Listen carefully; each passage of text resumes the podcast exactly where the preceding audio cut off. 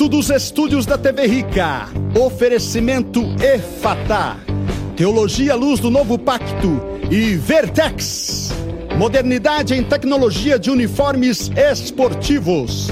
Começa agora na Mesa Podcast, com Cristiano Miranda e nosso amigo Jefão. Fala galera, boa noite, tudo bem?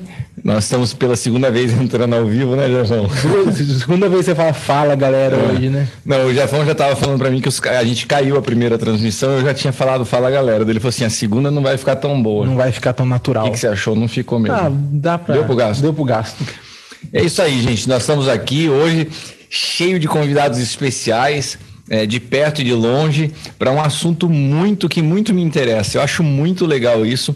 Afinal de contas, é a Bíblia nos fala, você que é um. Eu sou um rapaz, estudioso da Bíblia. Estudioso da Bíblia e um crente desde do, de berço evangélico. Berço evangélico.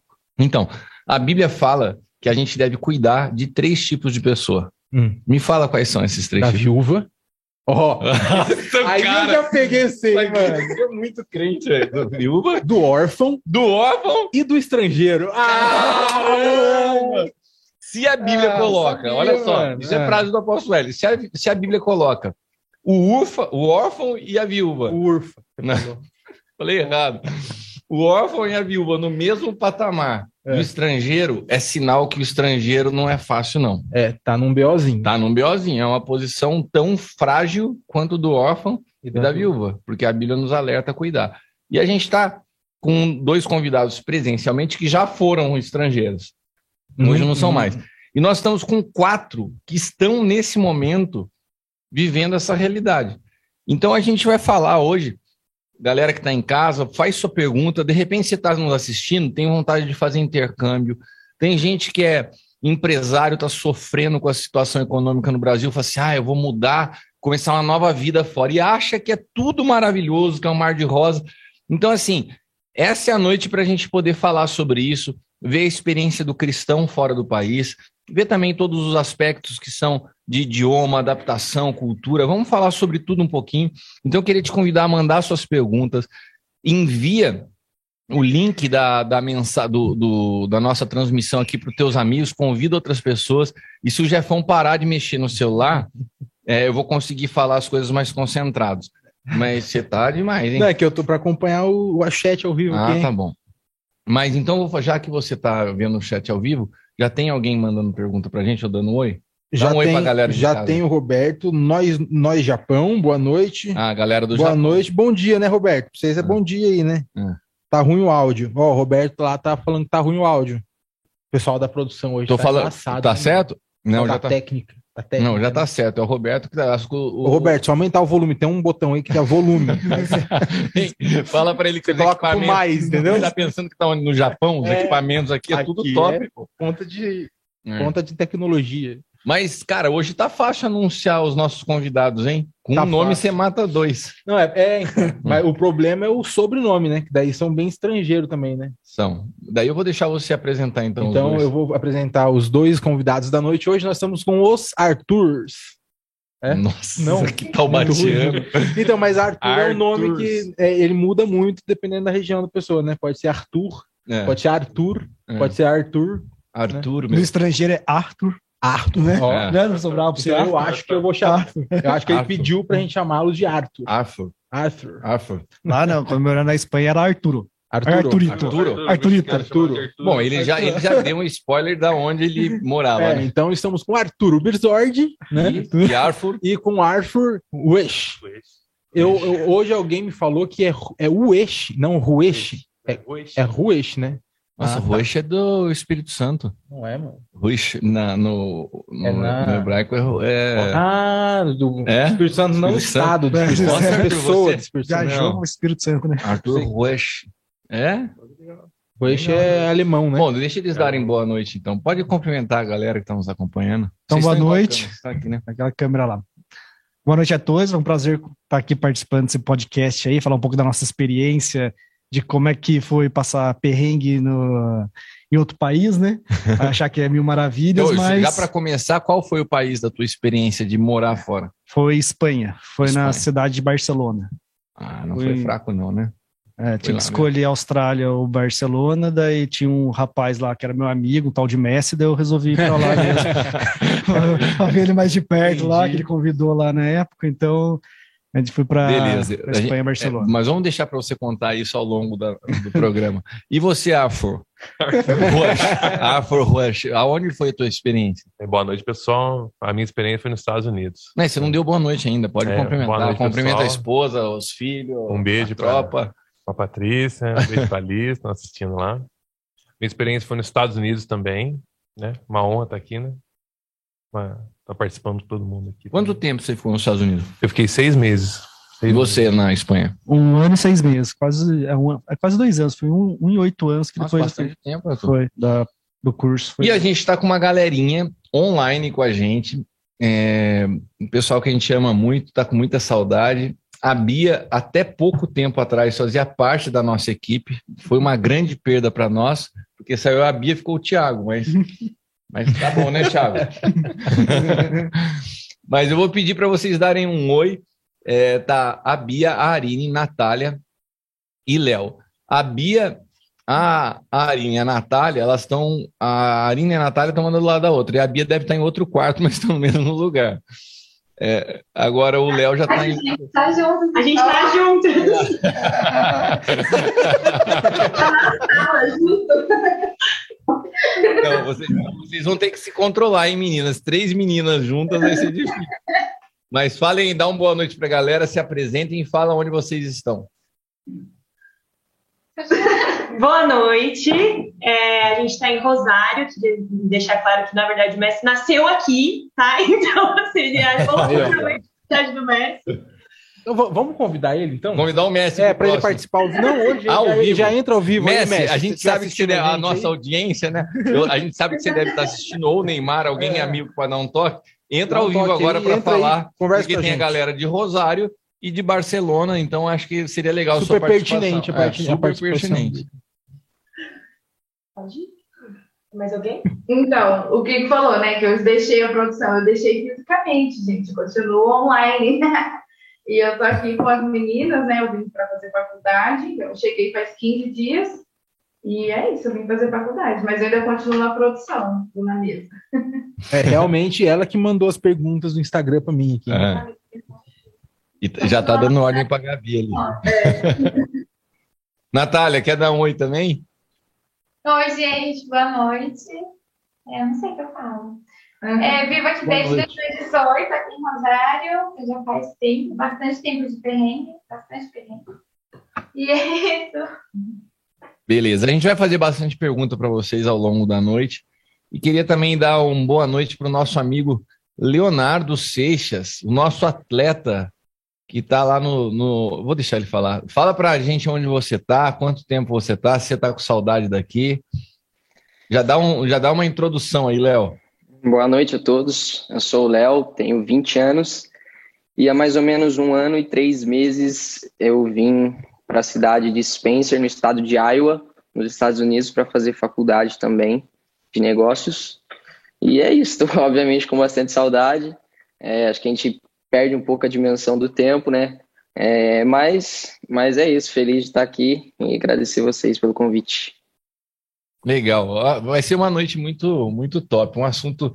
O Dani perguntou assim: da quem que teve essa ideia de fazer isso? Foi num bate-papo nosso, não foi? Quem surgiu de falar de. A gente estava no. Acho que não tá... lembro. Ah, não tava sei, viajando, ou saiu da minha cabeça. Ah, isso. não, isso foi. A gente estava. Foi. É, indo para a Cunha ali. Para São Paulo. Não foi. Foi, foi de moto. Ah, sei lá. Eu sei que a gente estava pensando vendo todo essa, esse período de migração, né, cara? Muita coisa acontecendo hoje no mundo. E eu estava vendo também muito a, a, realidade dos refugiados da Ucrânia, cara. Tem me assustado demais. É, é, ontem eu vi uma notícia de uma família que deixou a Ucrânia e essa família, várias, algumas famílias que tinham adotado crianças e foram embora e deixaram as crianças adotadas.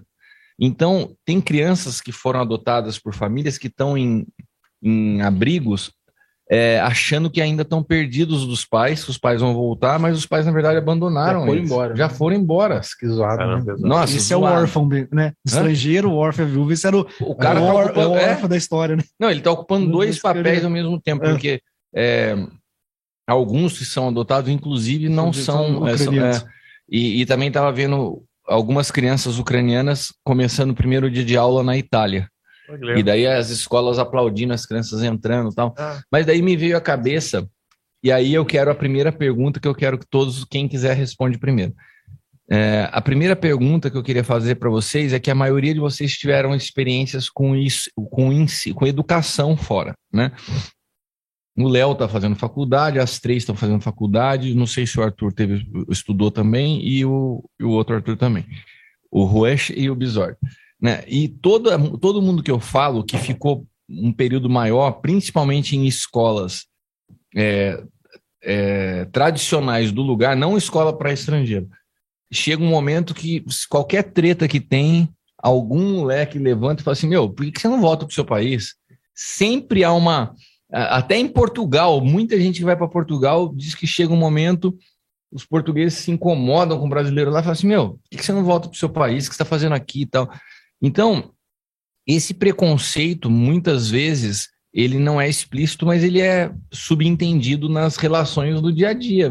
E eu não sei se alguns de vocês já tiveram a oportunidade de. já passaram por isso e gostariam de compartilhar. Consequência? É, de sofrer isso, né? Do, assim, aquele. Meu, você vê que eu sofri um preconceito na cara dura numa discussão, ou com um cara que é espanhol, ou com um americano, ou com um argentino. O que, que essas brasileiras estão fazendo aqui e tal? Eu não. Ou o Léo, né? Lá no. Apesar que a- acho que a faculdade do Léo também deve ter bastante gente de fora. Mas, enfim, a primeira, a primeira pergunta é: vocês já enfrentaram esse tipo de barreira de preconceito com o nativo com relação a vocês? E como vocês lidaram com isso? Quem gostaria de começar aí? Eu começo então, é. Não vai. Então, eu já tive alguns episódios que aconteceram isso. Alguns episódios. Exclusivamente na faculdade. Na faculdade, né, que eu fiz uma pós-graduação em administração de empresas lá numa, na universidade, fiz a pós. E era muito engraçado que a gente tinha assim, era a turminha dos sudacas, todos os era era eu, um rapaz da Nicarágua, um mexicano, um de El Salvador, um de Porto Rico. Era o nosso grupinho. Porque o pessoal da, da Catalunha, porque a Espanha lá, era um caso de, que a Espanha é dividida em, praticamente em quatro, e a Catalunha quer se é, sair do, da Espanha, então os espanhóis, assim, da Catalunha, os catalães, eles já são contra os espanhóis. Já tem uma, uma rixa Entre eles. entre eles, inter- interna. Aí chega a gente de fora, então, ah, daí.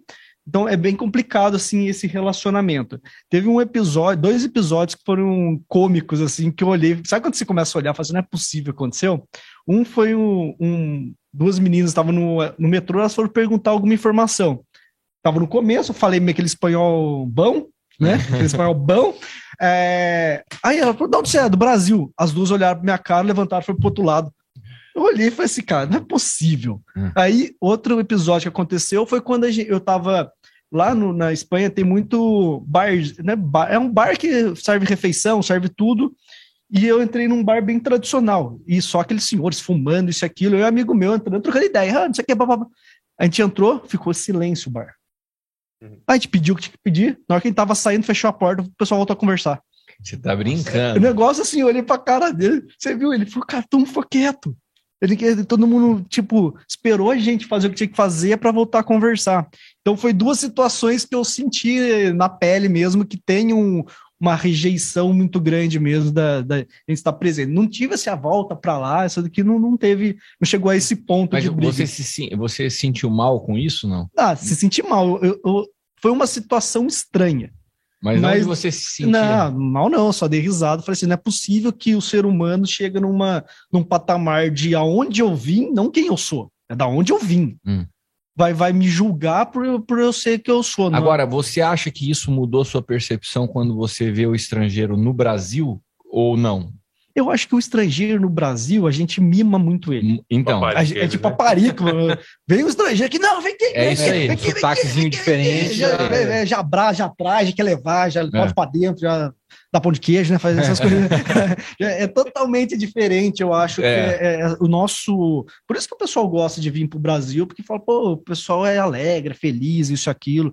É, tem essa recepção que é, to- receptivo, né? é totalmente Mas você, diferente. você deu dois exemplos né, de duas situações em, dois anos você ficou lá. É. Mas é, não, não foram situações muito pontuais? No dia a dia você também sentia alguma coisa assim ou, ou não? Na, na universidade tinha, como como era um grupo, a nossa sala tinha 30, 40 pessoas, sempre tinha o grupo dos trabalhos, era só os sul-americanos que ficavam junto. Você ia trocar ideia com, com o pessoal mais velho ainda, é, não, não, não, você se vira lá, se vira lá. Ah, então Ou- era uma coisa mais mais, constante. é, né? mais constante, e ainda, para facilitar, né, como eu estava lá em Barcelona, eles falavam catalão. Aí eles queriam falar em catalão com a gente. Eu olhava para casa, é, aí meus amigos tudo falavam espanhol. Falei, o que, que ele falou? Também não sei. Porque sabiam falar o castelhano, ninguém sabia falar o catalão. Aí ficava um olhando para cara do outro. Falei, ah, pelo menos eu não tô perdido sozinho aqui, né? Mas era, tinha essa rixa, assim. E como a gente eh, fazia o trabalho em grupo, a gente era mais unido do que eles, a gente tira- tinha tirado notas melhores que eles também. Aí o negócio ficava. Aí ficava. Ah, não, mais aí eles ficavam, é, daí eles brigavam com o professor. Era engraçado. A gente falou assim: não, agora a gente vai tirar nota mesmo só pra ver. Só pra Ó, ver. A gente está aqui com a Estefânia de Rosário, não sei se é amiga das meninas. Estefânia está acompanhando. O Rubens Júnior de Portugal. Ó. O Rubens Júnior de Portugal, um abraço para o Rubens, um, abraço para a Estefânia. Não, você não vai pular o Rubens Júnior nesse comentário que ele fez aqui, né? Saudade do quê? Do hambúrguer, entendeu? Dos burgers. Mas, Certeza que não, tá falando de mim. mas ele está falando dos Certeza, hambúrgueres tá do Brasil. é falou, hambúrguer, entendeu? Se ele Eu que tô aqui, eu Só tô porque aqui. não fui eu que, que patrocinei o programa hoje, não pode falar o nome de Jeff O. Roberto, o Roberto e a Nancy do Japão, o Luiz Carlos do Japão, audiência nossa hoje exclusiva de gente de fora. Jorge Natalício, Tempos Bons, uma geração inocente. Boa noite, Tempos Bons, uma geração inocente.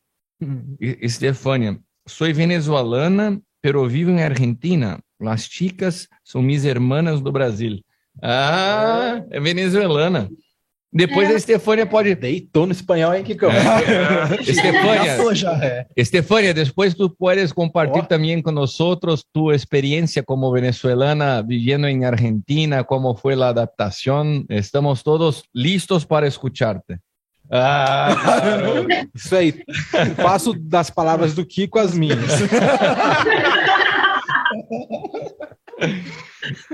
o, o Júnior fala.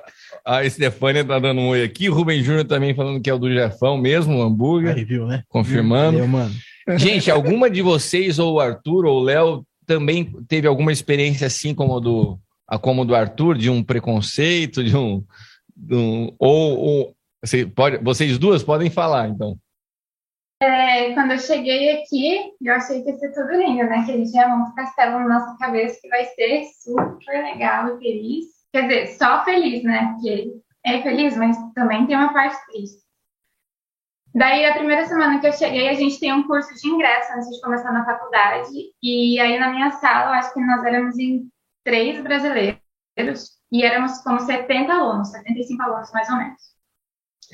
E aqui a gente tem que expor muitas coisas. Então, quem mais fala são, são os alunos e não os professores. E aí a gente era dividido em grupos para a gente poder apresentar as coisas para o professor. E eu caí num grupo que eu me- tinha um menino no meu grupo que não me deixava falar nada, porque eu era brasileira. Eu não podia participar desse grupo, nem falar, nem escrever. Eu só estava no grupo como nome mesmo, porque eu não podia fazer nada nesse grupo. E quando chegava na minha vez, assim, de participar, ele me pulava. E, eu, e Tá vendo, né, Bia? Tá vendo? a Bia chegando agora. E assim foi. Só que eu precisava eh, expor alguma coisa, precisava participar, porque a minha nota dependia daquilo, da minha participação no, no negócio, né? Só que o professor também viu o que acontecia. E aí, nas primeiras aulas, isso aconteceu direto, até que nas últimas aulas, eh, o professor foi vendo o que aconteceu e ele me dava chance de falar e de, de participar, porque se dependesse do menino do meu grupo, eu não falava nada. E ele falava. E você, e você se sentiu muito mal com isso, assim, no, no sentido de que falou: caramba, será que eu vou enfrentar situações como essa? Porque você está chegando, é nova, você não imagina como vai ser toda a sequência da faculdade. O seu primeiro impacto foi esse, isso te deu um frio na barriga, um medo? Nossa, demais, porque eu falei assim, meu Deus, agora já pensou eu tô aqui na faculdade, não conheço ninguém, e a primeira- as primeiras pessoas que eu conheço me receberam assim, será que vai ser assim, será que não vai ser? E, e Mas- você já falava alguma coisa em espanhol, Natália? Bem mais ou menos. Na verdade, assim, eu fazia aula, aí, aí eu fiz aula em Taubaté, só que quando chegou aqui é muito diferente. Muito diferente. O sotaque deles é como o português, tem vários sotaques. Aqui eles têm um sotaque todo chiado, você não, não se entende nada, tem, e eles falam muito rápido, é muito diferente do que a gente aprende. E, Assim, e, o, e, e o fato do idioma, você também, depois você continuou tendo dificuldade com isso para se para se expressar com o professor tal? Ou tiravam sarro do teu espanhol ou não? Eu tive muita dificuldade, mas eu não, assim, tirando esse menino dessa primeira vez, depois eu não tive mais nem, nenhum contato, assim, graças a Deus. Mas de dificuldade no espanhol, sim. Como a gente tem que expor muitas coisas, no meu primeiro ano de faculdade, bem no comecinho da faculdade, às vezes eu ia dar aula, me tocava algum tema e eu ia dar aula. Daí eu ia, falava, falava, falava, o professor olhava para mim e falava assim, Nath, não entendi nada. E eu falava, "Hum, agora eu entendo de outra forma, né? Daí a aula tinha mímica, tinha um monte de coisa para ele entender. Até eu começar a fluir melhor no idioma. Mas isso não, não foi uma coisa também assim que me parou. É, acho que Você está com quanto tempo aí, Natália? Desde 2018.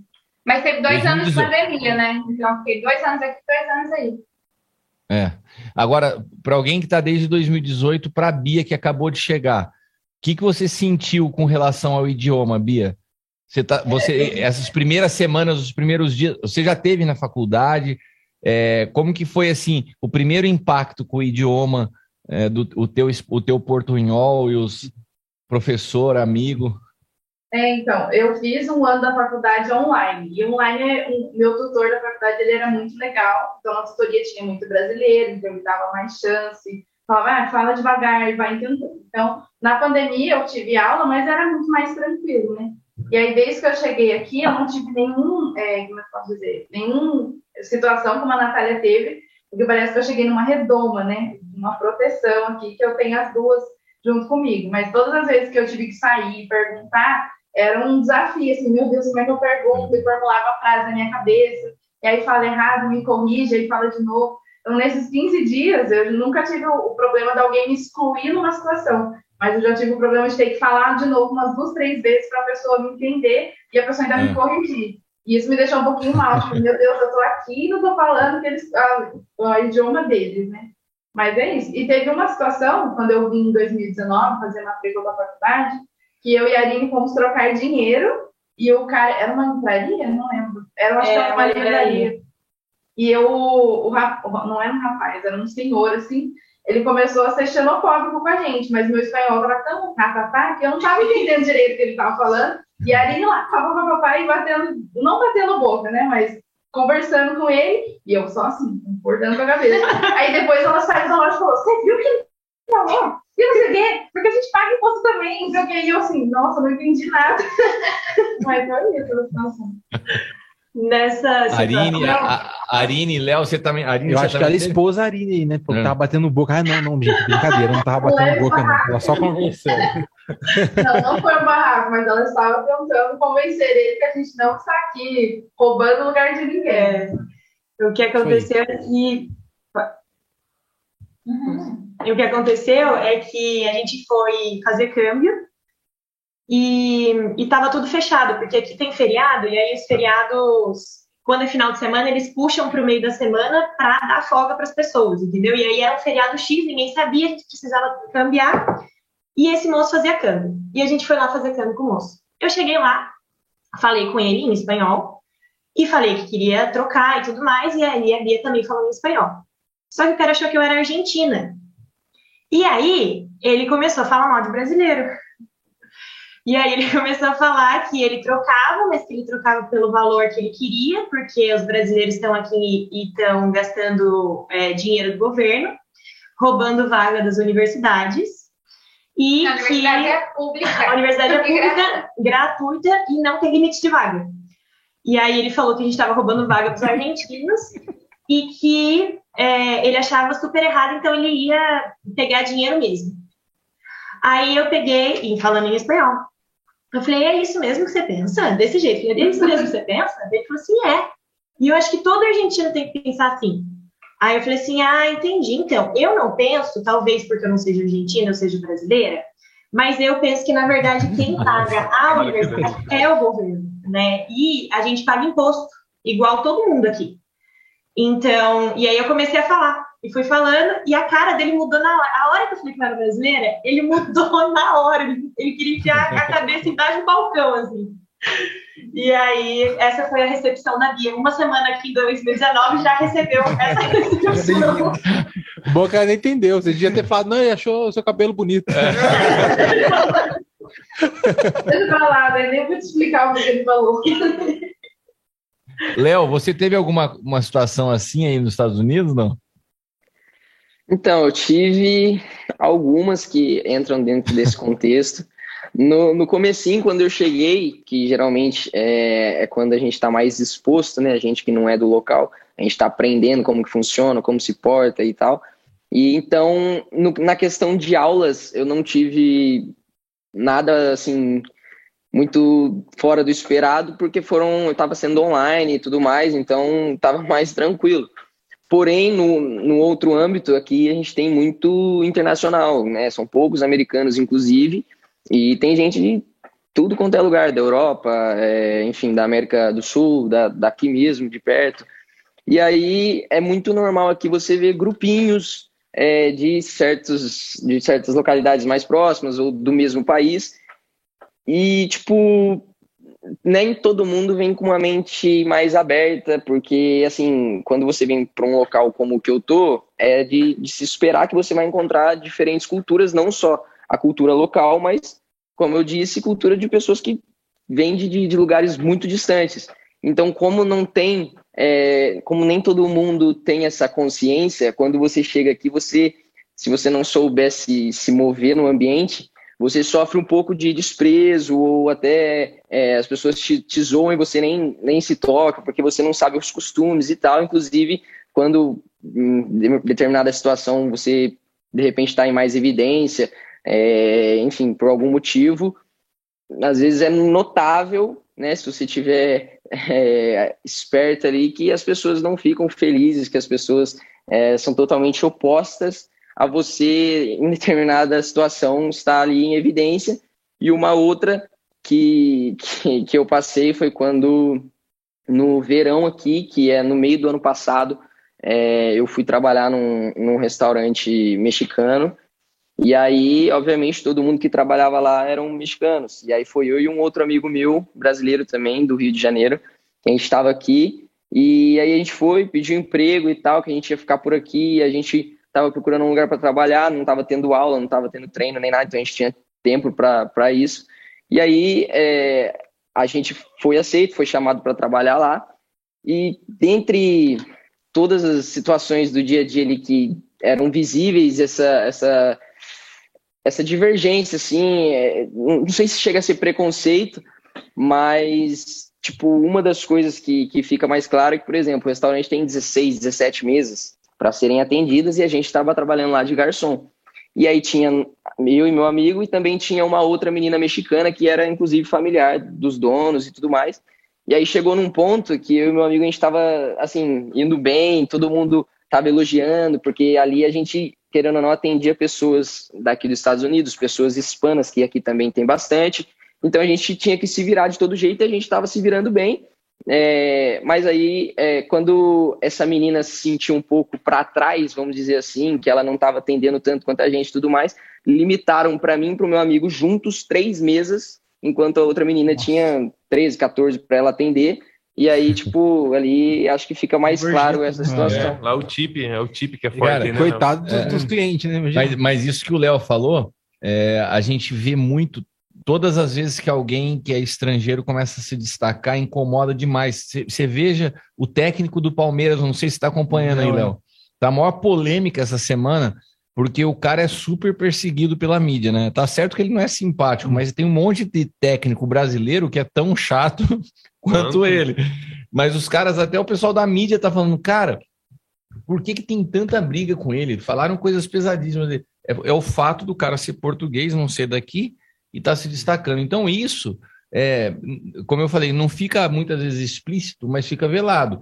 né, o pensamento do cara que atendeu a, a Arine lá. Falou, o cara vem aqui, a pessoa vem aqui ocupar lugar que é nosso. Ocupar lugar da, né? Que chama. é, o o Léo, pô, o cara tá atendendo um monte de mesa lá da menina que é a parente do dono. Você também vai não é sim. de lá, né? Ela também não é de lá. É tanto em estrangeira quanto, né? É, mas- Mas ela tá no grupinho dela, né? Exatamente. Mas o Léo, tá até se o Léo fizesse ali também, ele chega lá nos Estados Unidos, dá cinco vão de perna, marca 15 gols, até mas eu ia é- ficar é, bravo então, com mas ele. ele- ele vai se não- destacar, ele quer, não fazer, fazendo chegar a fazer isso. Ele não Até, falou, mas que até em provavelmente... Tremembé eu é. brinco, você não precisa ir pra longe. Não, ele se fosse aqui eu daria no... no... Ô, ô, Arthur, e você, cara? Você não conta... Você teve experiências dessa de perseguição, Tive, de tive, preconceito? Conta Tive. pra gente. Lá, o meu não foi tão diretamente é, dentro do ambiente escolar, porque eu participei de, programa, de um programa que a- as high schools das cidades locais lá, elas disponibilizavam para os próprios estrangeiros mesmo estarem fazendo um curso que durava 40 horas, dividido em seis, entre três e seis meses, e dentro desse curso participava eh, Egito, é, o país do Egito, Marrocos, tinha muito brasileiro no meio também, e é um curso voltado à cidadania brasileira, onde gratuitamente as high school davam como voluntário na parte da noite. E eu participava desse programa à noite. E, e ali tinha tanto, tanto os brasileiros como os marroquinos, os egípcios, e faziam essas panelas, né? Eu acho que eu era o único que não ficava no grupo de brasileiro.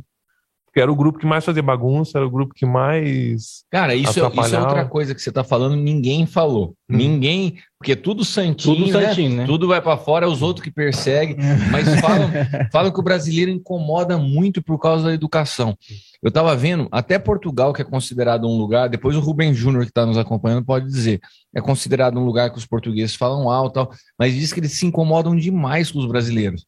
Né? O cara chega num bar de espanhol e todo mundo fica quieto. Você imagina a altura que ele tava Não, falando será que ele chegou? Che- Será que ele chegou quietinho, na boa? Por favor, o cardápio, Né? senhor. É. Mas já chega, não, chega falando, né? Deus, aqui é, viu, é, é. Não, É dois brasileiros. fazendo, fazendo piadinha com, a- com garçom. Faz, é. faz. Aonde É. tá, faz. Aí fala em português. Então, eu acho que essa- esse jeito expansivo e, É, e fala muito e toca, né? Os caras É, não gostam. né? É. Do, o E brasileiro, eu não acho suporta abraço, não suporta, é contato. americano, então, né? Nossa. Eu acho que isso incomoda muito do brasileiro, né? Então, isso eu queria ouvir de vocês, começando por você. Qual a dica que você daria para alguém que de repente está indo ou tem vontade de, de morar fora daquilo que é cultura do brasileiro e que incomoda o pessoal de fora? Assim, Sim. ó, como meu, toma cuidado com isso quando você for para fora. Sim, é, é bem parecido com o que o Léo falou. É meio entender o contexto que você vive, né? Se você vive num, num contexto um pouco mais agitado, é lógico que todo mundo ali já está mais acostumado com volume. Por exemplo, o centro de Nova York. Você andava lá, parecia São Paulo, só que o mundo inteiro ali. Tanto Chinatown, tem um bairro de Chinatown, tem um bairro italiano. E você andava ali, era, era até então normal. Agora, aonde eu morava, numa cidade do interior, que, que olhando pra gente é como se fosse roça, parecia Cunha ali, só que com cara de Campo Jordão, sabe? Bem afastado. E, e ali o pessoal já não. Você já passava pelo Green, né? Que eles chamavam que era o, o parque, a praça central dali. Era um silêncio, né? Cada um na sua, conversando baixinho. Passava um carro com som alto assim, você já via. Ou era rumba, né? Aquele reggaeton, Uhum. ou era funk, pagode. Eu falei, você ia Nossa. determinando. Você ia determinando. Você via a cara do povo, assim. Ou seja, O, ele- Adriano Eva, o Adriano Eva mora lá no, Hoje ele é americano, né? casado com um americano, tem os filhos dele lá. Ele mandou aqui. Eu tive que me afastar dos brasileiros Uhum. locais várias vezes Exatamente. para que ele pudesse tocar. É o que eu tenho que fazer às vezes com o Jefão aqui no Brasil. Tenho que me afastar dele várias vezes. Ah, então essa sumida que você É. acerta. É pra- Então a dica é fique perto do Jafão e se afaste devagar. E aí você vai aprendendo como é que funciona pra lá. Mas, mas, ó, alguém de vocês gostaria de dar dica com relação a isso? Ó, toma cuidado se você for ter uma experiência de intercâmbio ou morar fora com, com essas características da cultura brasileira. Quem que poderia falar assim, bem objetivo? Ó, toma cuidado com isso, isso, isso. É, eu adicionaria o fato de brasileiro se junta, né? A gente pode estar em qualquer lugar, brota um brasileiro do seu lado. Mas quando a gente está em, em outro lugar, a gente precisa se esforçar para quando tem outra pessoa perto, não falar português, porque a pessoa se sente excluída da conversa, né? Então, é natural que, por exemplo, se está nós três em algum lugar, a gente fale português entre a gente, mas se tem mais alguém na conversa, se esforçar para falar espanhol, porque como é algo que sai naturalmente, todo mundo fica olhando para nossa cara, tipo, e aí, né? Vocês estão falando da gente? Qual o motivo que você está falando português? Então, acho que é se esforçar para falar o idioma local sempre que tem alguém é, perto. Então, você falou assim, eu acrescentaria, mas você acrescentaria no quê? Vamos recapitular então. A gente está falando aqui, primeiro, do Brasil, a gente falou do assunto de falar alto. Então, você está num outro ambiente, você não conhece, tomar o cuidado de como você se comporta, né? No, no, no, jeito de falar tal. Segundo, então, tentar falar o idioma local e se aproximar de outras pessoas além do brasileiro é a dica da Arine e do Adriano Eva, que falou a mesma coisa aqui. Quem mais poderia dar mais você alguma falou dica? também de não ficar encostando muito. Essa ah, é, então. Desenrela, né? Diz que o americano tem um. Você ficar encostando em mim. É, diz que o americano tem, uma, tem um círculo de imaginário, imaginário dele, que ele não dele. gosta que se interfira ali. Então você respeita. Dentro do metrô, entendeu? Dentro, entendeu? dentro, do metrô não é isso que a gente vê aqui em São Paulo, não. Não. Cada um É. assim, É. chegou um pouco perto, ele já olha assim. Não, você imagina, às vezes eu tô no culto aqui sentado, cabeça focada para pregar, esse cara chega, vem me abraçar, velho. Fala, Cara, desse tamanho, você, some no meio do braço dele. É totalmente assim. Brasileiro. é, brasileiro. Então, então lá, vamos ele lá. fica bravo se eu chego no culto, não abraço ele. Fala assim, "Ah, chega no culto, não foi lá me abraçar, conversar comigo. Eu não vou te desmentir em público. Mas Falar alto, Falar alto, encostar, encostar, falar a língua, falar a língua, local nativa e. local. É, que mais?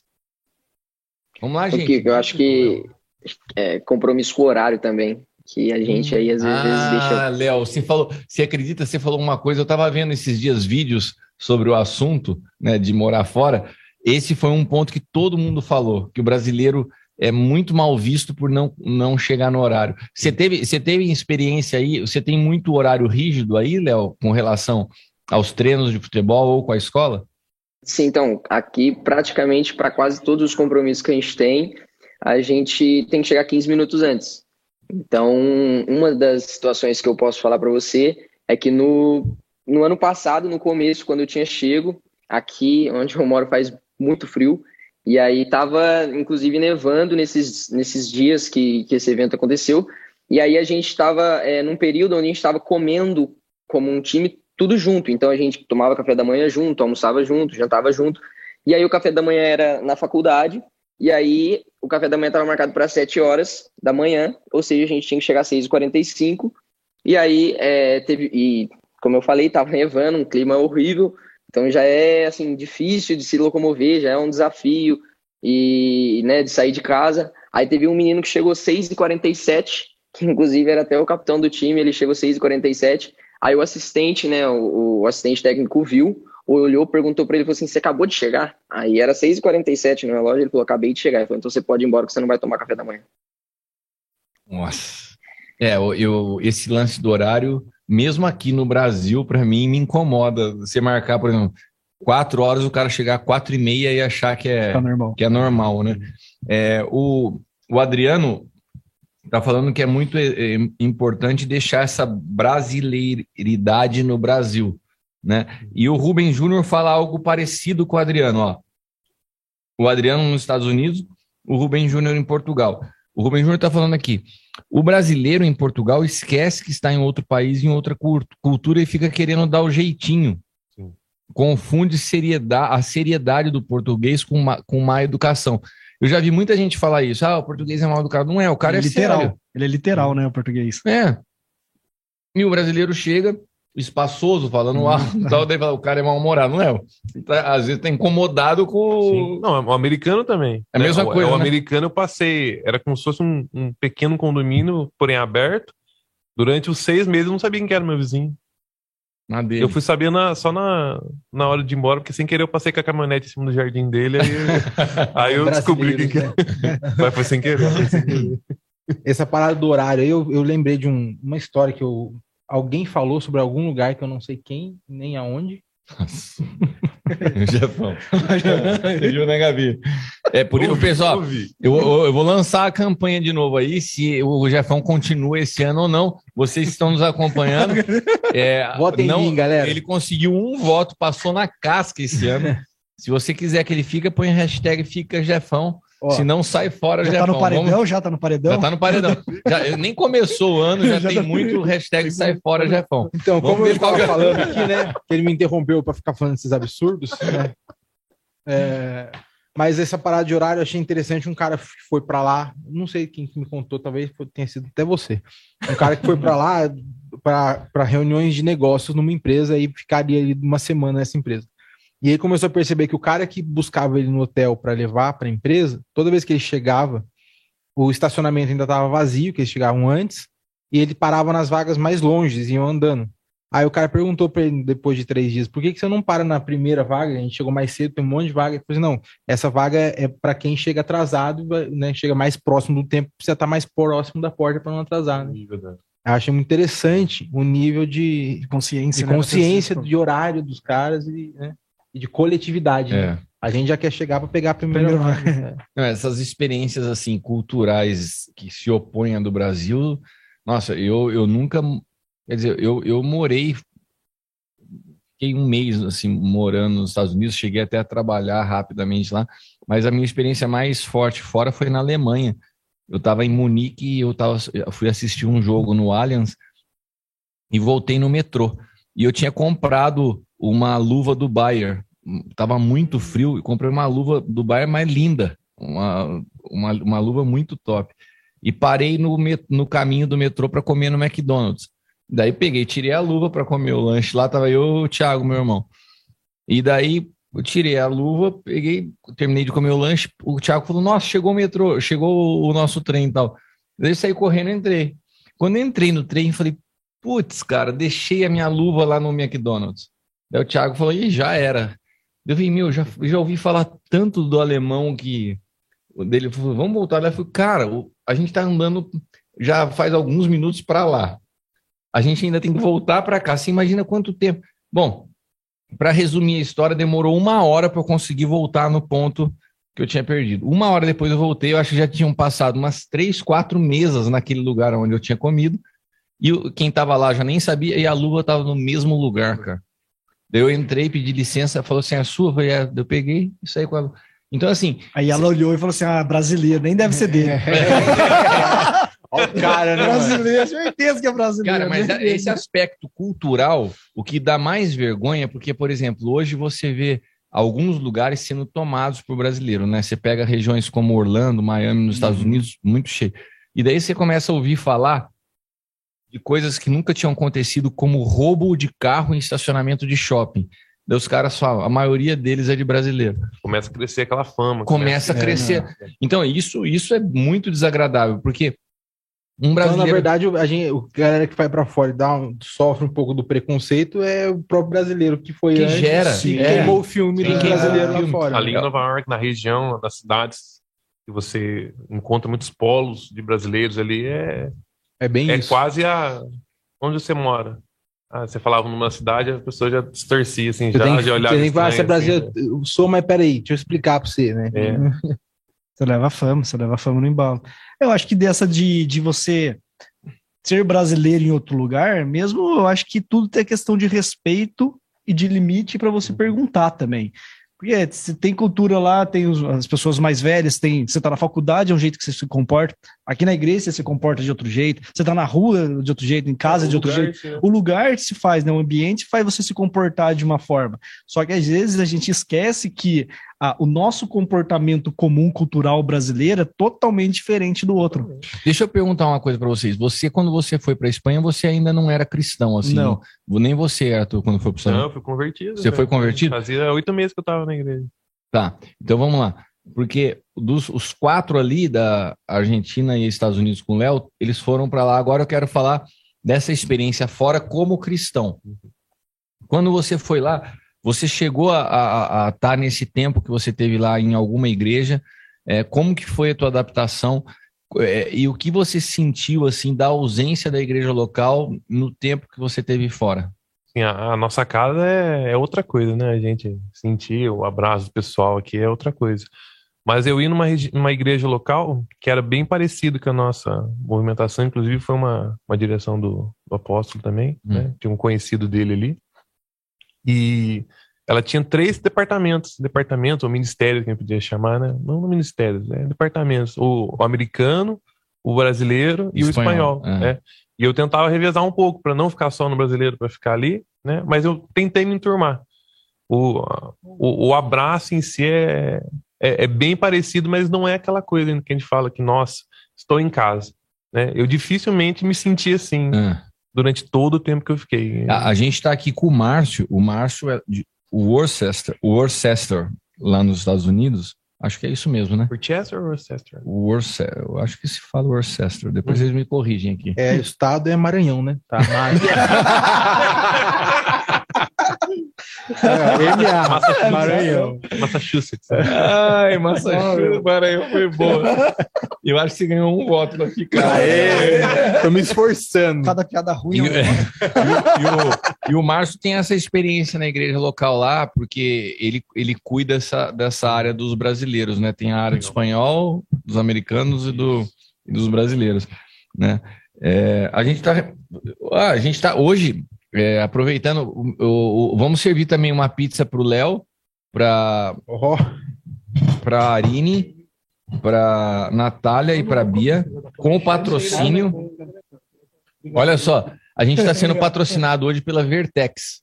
Thiago Maraz, né, cara? Vertex Sports. Vertex Esportes. O Thiago Maraz, nosso amigão, ele, a Vanessa.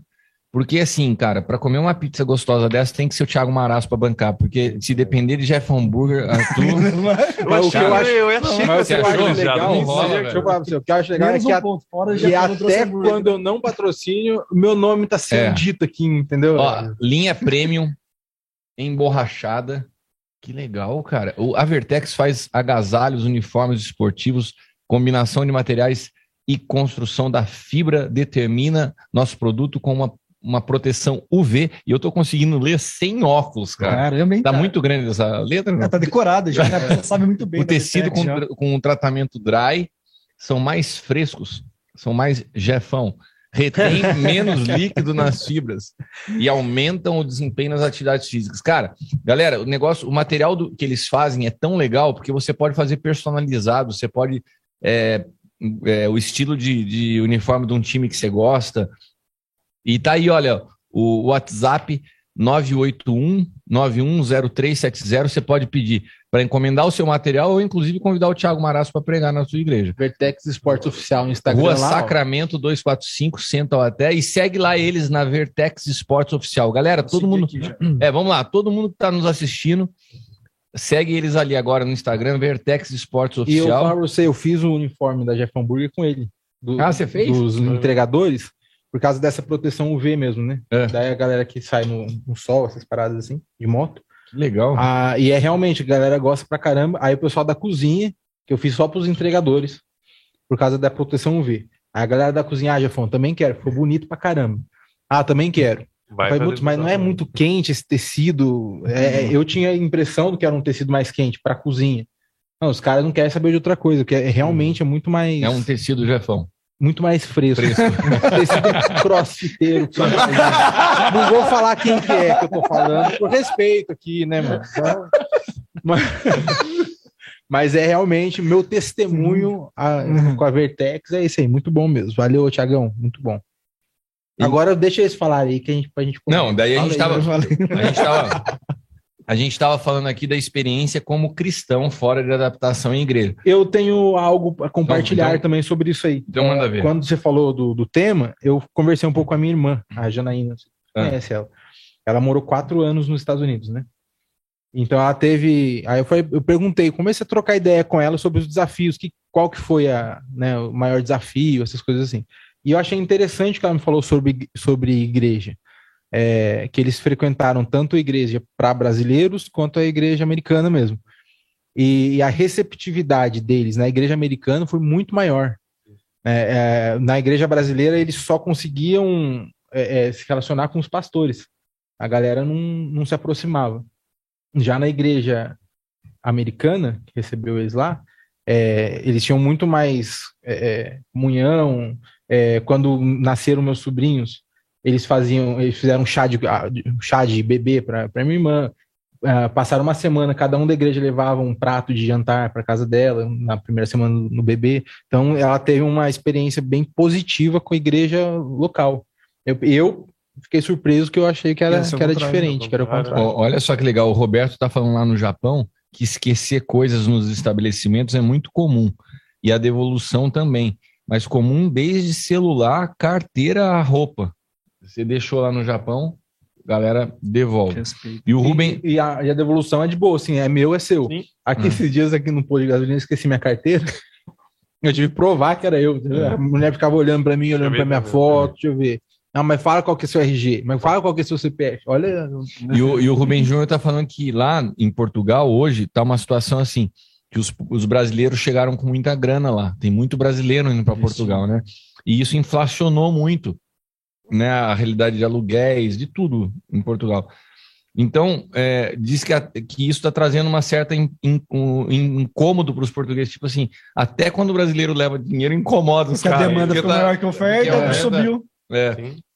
mas aqui quando chega muito estrangeiro, assim, também, eu já vi muita gente meio preocupada com, com ma- mais questão de, de, de trabalho, né? Lá, os caras vêm pra cá pra pra tomar as Você nossas sabe vagas de aonde aconteceu isso, aqui, muito perto da gente? Em É. Ubatuba, cara. Ubatuba tá cheio de argentino. Então, E os, e, e os caiçaras já estão começando a é, então a Pegar gente mal, fala, né? mas aqui chegar pra trabalhar, né? Igual na, na, na- na gastronomia, a gente vê muito isso, né? Uhum. Chefe de cozinha que vem de outros países, né? E o pessoal fala, ah, o cara nem cozinha tão bem, mas é que a gente tava falando sobre como a gente recebe o estrangeiro, mas Uhum. o cara que, que é, é chefe de cozinha tem um sotaque diferente, a É. galera já lota o Começa a restaurante fazer que no dele. Jacan, começa a falar, "Ah, faço hambúrguer. É, então, é, fazer assim, entendeu? Já. Aí tem até uns, um pessoal da gastronomia que fala assim, ah, o chefe tal, né? Uhum. Que, que é- veio da, da França, ele é bom? Aí ele falou assim, ah, se ele fosse bom mesmo, ele estaria na França como chefe não estaria no Brasil. Pancada. Mas e, e vocês aí, é, Léo e meninas, a experiência com relação ah, à igreja e à própria fé, né? Vocês percebem é, é, uma dificuldade de adaptação? É, ou vocês perceberam isso aí, Léo e meninas, é, dificuldade com relação a isso, com a comunhão? É, acho que aqui até vocês que já estão há mais tempo, hoje já deve ter uma realidade diferente, mas é, pelo menos no início, ou sei lá, ou hoje, queria ouvir vocês. É, quando eu cheguei aqui em Rosário em 2015, né?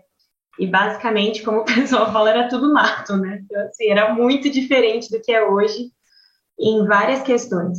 E quando eu cheguei, é, eu já me congregava aí no Sonho de Deus e eu já tinha feito discipulado com a Eliana, né? Então eu tinha o contato com ela, é, enfim, por WhatsApp e tudo mais. Mas Em 2015, Arine. foi 2015. Tudo isso já? Tudo isso. Faz um Ah, tempo.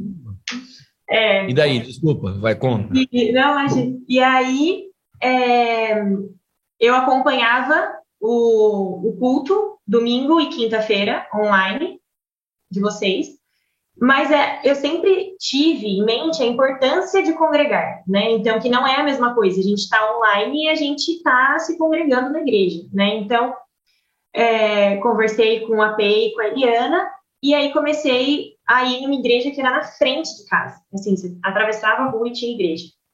E fiquei lá por seis meses, e a visão era muito diferente da visão que a gente tem. Então, quando eu voltei de férias, conversei com a AP, aí a gente, o AP buscou, né, é, me encaminhou para uma outra igreja, aqui em Rosário também, e lá eu fiquei por dois anos e meio, eu acho, e aí eu ia na reunião de jovens, sábado à noite, domingo de manhã eu ia no culto, tinha célula durante a semana, e domingo de noite e quinta-feira eu assistia online. Um stand de culto. Eu vou só domingo, só já. já- E Isso E não bom, foi uma brincadeira. E aí, nisso, é, foi no finalzinho, né, desse período que a Ana chegou, né? E aí, quando a Ana chegou, eu ainda congregava nessa igreja e não tinha eu, por que, que eu falei a quantidade de vezes, né? Porque eu ia, eu era constante na igreja e eu não tinha, não conversava com ninguém. Assim, não, não tinha uma receptividade, não tinha. Era uma igreja grande, né? Acho que, acho que são 7 mil pessoas por semana, alguma coisa assim. Mas eu ia na célula, eu, né, eu tava ali e mesmo assim eu ia, é, enfim, não, não consegui criar laços, né, ali e, e nada do gênero. Uhum. e aí foi quando é, teve um evento aqui em Rosário, que foi o alinhamento da canção, né, com o, com o Gustavo Lara, e aí veio o AP né, e o pessoal do Brasil. E descobrimos que estava abrindo em Rosário uma CTA-TN. Olha só, não parece um abecedário, né? Mas é Cristo tu haces todo nuevo, né? o nome da igreja aqui. Que é... O nome da igreja é batizado em línguas, né? Não, por muito tempo, até hoje, quando a gente vai falar o nome da igreja, a gente fala, então, lá no abecedário, que a sigla é tão grande, que é mais fácil falar o abecedário. E aí a gente tava, é, os pastores Firman, né, o Davi Firman e a Denise, é, eles são filhos espirituais do apóstolo Lara, e estavam, é, enfim, começando aqui, né, a igreja. E aí a gente, uh, o AP apresentou, né, a gente para eles, e aí a gente começou a caminhar com eles. Então, agora, quando a Bia chegou, e aí depois elas contam, né, a Ana conta a parte dela e a Bia também, mas agora já é uma coisa completamente diferente, né? É, chega até a ser engraçado. Tem algumas vezes que a gente assiste, por exemplo, a reunião aqui é na quinta. A gente assiste a reunião do sonho no domingo e na quinta é o mesmo versículo com a mesma visão. Você fala, não, não é possível. Vocês assistiram o culto, né? É muito legal. Então, assim, é, agora é caminhar sobre o mesmo, sabe? É, é muito legal. É muito legal. Legal. E é, é um privilégio mesmo, né? Quando eu cheguei aqui, é, fiquei pouco tempo nisso também de buscar igreja, essas coisas, mas aí eu conheci umas igrejas que eu ficava, acho que eu não quero ir na igreja, não. Aí eu assisti vocês, mas era muito diferente, eles são muito diferentes, muito. Até que o AP chegou, né? E o AP, o Todos, sempre encaminha a gente para algum lugar, bem apóstolo como é. Daí ele apresentou a gente, e a gente começou a caminhar lá. E é isso que o Marco falou, é muito legal. Ver tanto crescimento, assim, crescer junto com eles também como corpo, né? Porque, como a Aline falou, eles estavam abrindo uma coisa. Então, nós éramos bem pouquinhos. Hoje a gente já é mais que nós éramos antes.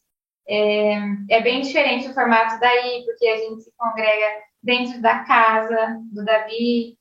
É, e é muito legal. Mas é muito legal ver que a gente come da, do mesmo pão e que a gente caminha assim na mesma palavra, na mesma visão. E é um privilégio que a gente sempre tem. O Gustavo lá era muito perto, porque ele sempre está aqui. E é isso, é muito legal. Hoje em dia, é. Pode contar agora já essa parte. agora chegou a parte Nutella. De não todas as histórias, a Bia chega na parte Nutella. Não, ela falaram isso direto pra mim. Inclusive, uma das palavras, quando quando eu fui vir para cá, né, as pessoas me entregaram muitas palavras, que era que eu estava vindo para cá e, e, tudo já estava preparado para mim. Então a Aline separou, né, separou mais um pouco. Então as coisas chegaram para mim, as bandejas separadas, do que era bom, do que era ruim. Então eu já cheguei aqui numa congregação muito parecida com o sonho, fui acolhida pelos pastores, pelas pessoas. E a questão da quantidade de cultos, Jefão, é muito verdade, viu? o pessoal fica com a canetinha anotando quantas vezes eu venho no culto. Não, não precisa ficar anotando. Não, não é tão simples. Ontem eu vi, né? Ontem eu vi só de profetas, cara. É. Mas você sabe que vocês estão falando, essa, essa parte é uma pergunta que eu fiz, porque para quem é, tem essa, essa vida de igreja, a adaptação não é simples. O Rubem Júnior, quando ele foi para Portugal, ele ficou um bom tempo até poder se identificar. Eu acho que recentemente que ele conseguiu se adaptar a uma a uma igreja local. Então ele sentiu bastante, eu sempre falava com ele. E o Léo, eu não sei como tem sido para o Léo. Como que tem sido para você a vida de igreja aí, Léo? Você tem conseguido ir em algum lugar? Ou você é então, é mais aqui online com a na, casa? Na verdade, é muito diferente no caso que elas acabaram de contar.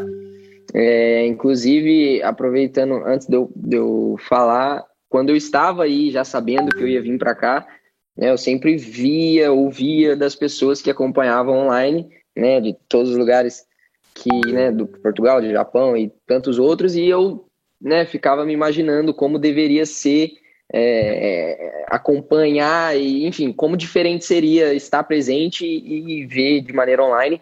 E aí, quando eu vim para cá, assim, aqui é, um, é uma realidade bem específica porque é uma cidade muito pequena, mas é um absurdo de pequena. Então, é, assim, não tem tantas igrejas, tem acho que uma ou duas que eu já vi, mas até por questões de clima e de cultura, a gente não sai muito de casa aqui.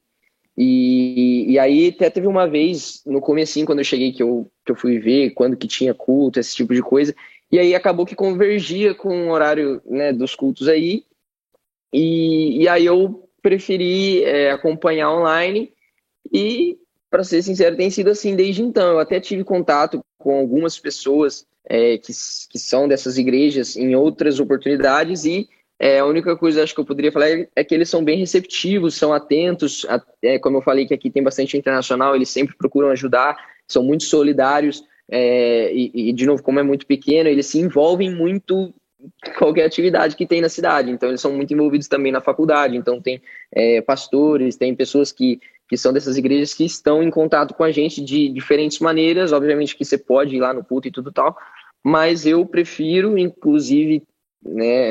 Acredito que, de acordo com o que o Jefão falou aí, que vai um dia só, eu acompanho até aqui bem mais. Todos os dias que são empolgado, Léo. Não precisava disso. Não, Vou mas aproveitando. Você chegar no Brasil. Aproveitando a brincadeira, mas é, não sei quantas pessoas que vão assistir que né, são daí. Mas, inclusive, eu vejo direto no Aljava o Kiko falando de pessoas que fazem um esforço tremendo para ir, né? Que às vezes é até de mais longe.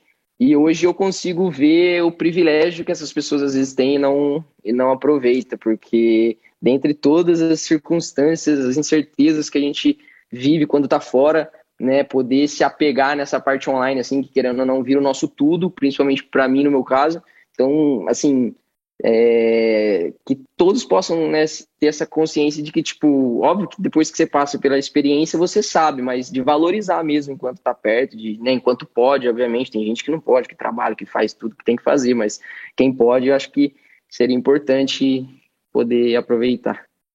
O Roberto e a Nancy falam muito isso, Léo, porque eles também ficam ligados lá, né, pela, pela internet, acompanham tudo, o pastor Luiz Carlos também lá do Japão, e eles falam assim, meu, a galera quando está aqui não consegue, às vezes, valorizar é, o, o que tem, né? É, você estava falando da reunião do Aljava, a gente teve Aljava sábado agora. Galera saiu de Ribeirão Preto com um ônibus com 14 pessoas, saíram 3 horas da manhã para vir na reunião que começava às 9 horas da manhã, saíram de lá às 3, viajaram, chegaram aqui, acabou Aljava, voltaram para Ribeirão Preto. 10 horas de estrada aí. 10 horas de estrada no dia, e chegaram lá para o culto de aniversário da igreja à noite. Né? E às vezes você vê as pessoas que estão aqui na região do lado. Né? Faz o um mínimo de esforço. Né? Não, é, são às vezes as justificativas não são, não são cabíveis, porque é questão de prioridade. Então, para quem está fora, para quem não está tão perto daqui, pode até não ser Estados Unidos, Argentina ou Portugal, mas até, por exemplo, o pessoal de Salvador, de Aracaju, que caminha com a gente, é, sabe, e, e, a gente vê que eles percebem isso e às vezes a gente está aqui e não valoriza. É, eu ia perguntar agora, dentro disso, Léo, como que é, é o que, que você mais sente falta estando aí? Porque você está vivendo um sonho, cara, de estar tá estudando, jogando bola, as coisas que você sempre curtiu tal, uma oportunidade incrível, você não está né? Você não, você não é um cara que está é, abandonado numa nação, tá, tá numa experiência de vida incrível, mas mesmo dentro desse contexto, o que, que você sente mais falta do Brasil? Assim, é, eu conheço bastante gente que, que se encaixa no mesmo cenário comigo, que vem, que estuda, inclusive as pessoas que eu moro junto e já morei. Então a gente sempre reflete sobre isso, é normal, comenta é, do que a gente sente falta, né, dos lugares, do clima, porque, de novo, aqui é algo muito intenso essa parte do clima. Para pessoas que vêm da Europa, a gente até sente que, conversando com eles, eles não sentem muito, mas acabam sentindo um pouco também. Mas para a gente que, que é do Brasil, é, a diferença é absurda. por exemplo, o pior, a pior temperatura assim que eu já peguei aqui foi menos 31, com a sensação de menos 37. Então, tipo, Nossa. você não faz nada e é horrível. Então, tipo, óbvio que eu poderia falar que eu sentia falta disso e tudo mais, porém, é, acho que desde que eu cheguei eu tenho essa consciência e eu afirmo isso, continuo afirmando que são as pessoas. Né? É óbvio que eu mantenho contato tanto através, né, por mensagem, às vezes liga, mas é, eu acho que até entra um pouco no que eu falei de, das pessoas que às vezes estão aí e não valorizam. Querendo ou não, quando a gente está aí, a gente a gente está numa bolha, assim, né? As pessoas que você vive são todas no mesmo ambiente, tem todo um pensamento parecido. E quando você sai, assim, eu acho que não é nem só a falta, mas a diferença das pessoas que você convive. Então, por exemplo, além de faltar as pessoas que eu estou acostumado, as pessoas que né, são minha família, são minha casa, eu ainda vivo num ambiente que tem as pessoas que pensam diferente e que, obviamente, que é normal, mas faz essa falta ficar ainda maior. Então, acho que são as pessoas. Ô, Léo, é, a Arine estava falando da importância de congregar, né? Mas eu estava até vendo o comentário do Roberto aqui, da Nancy.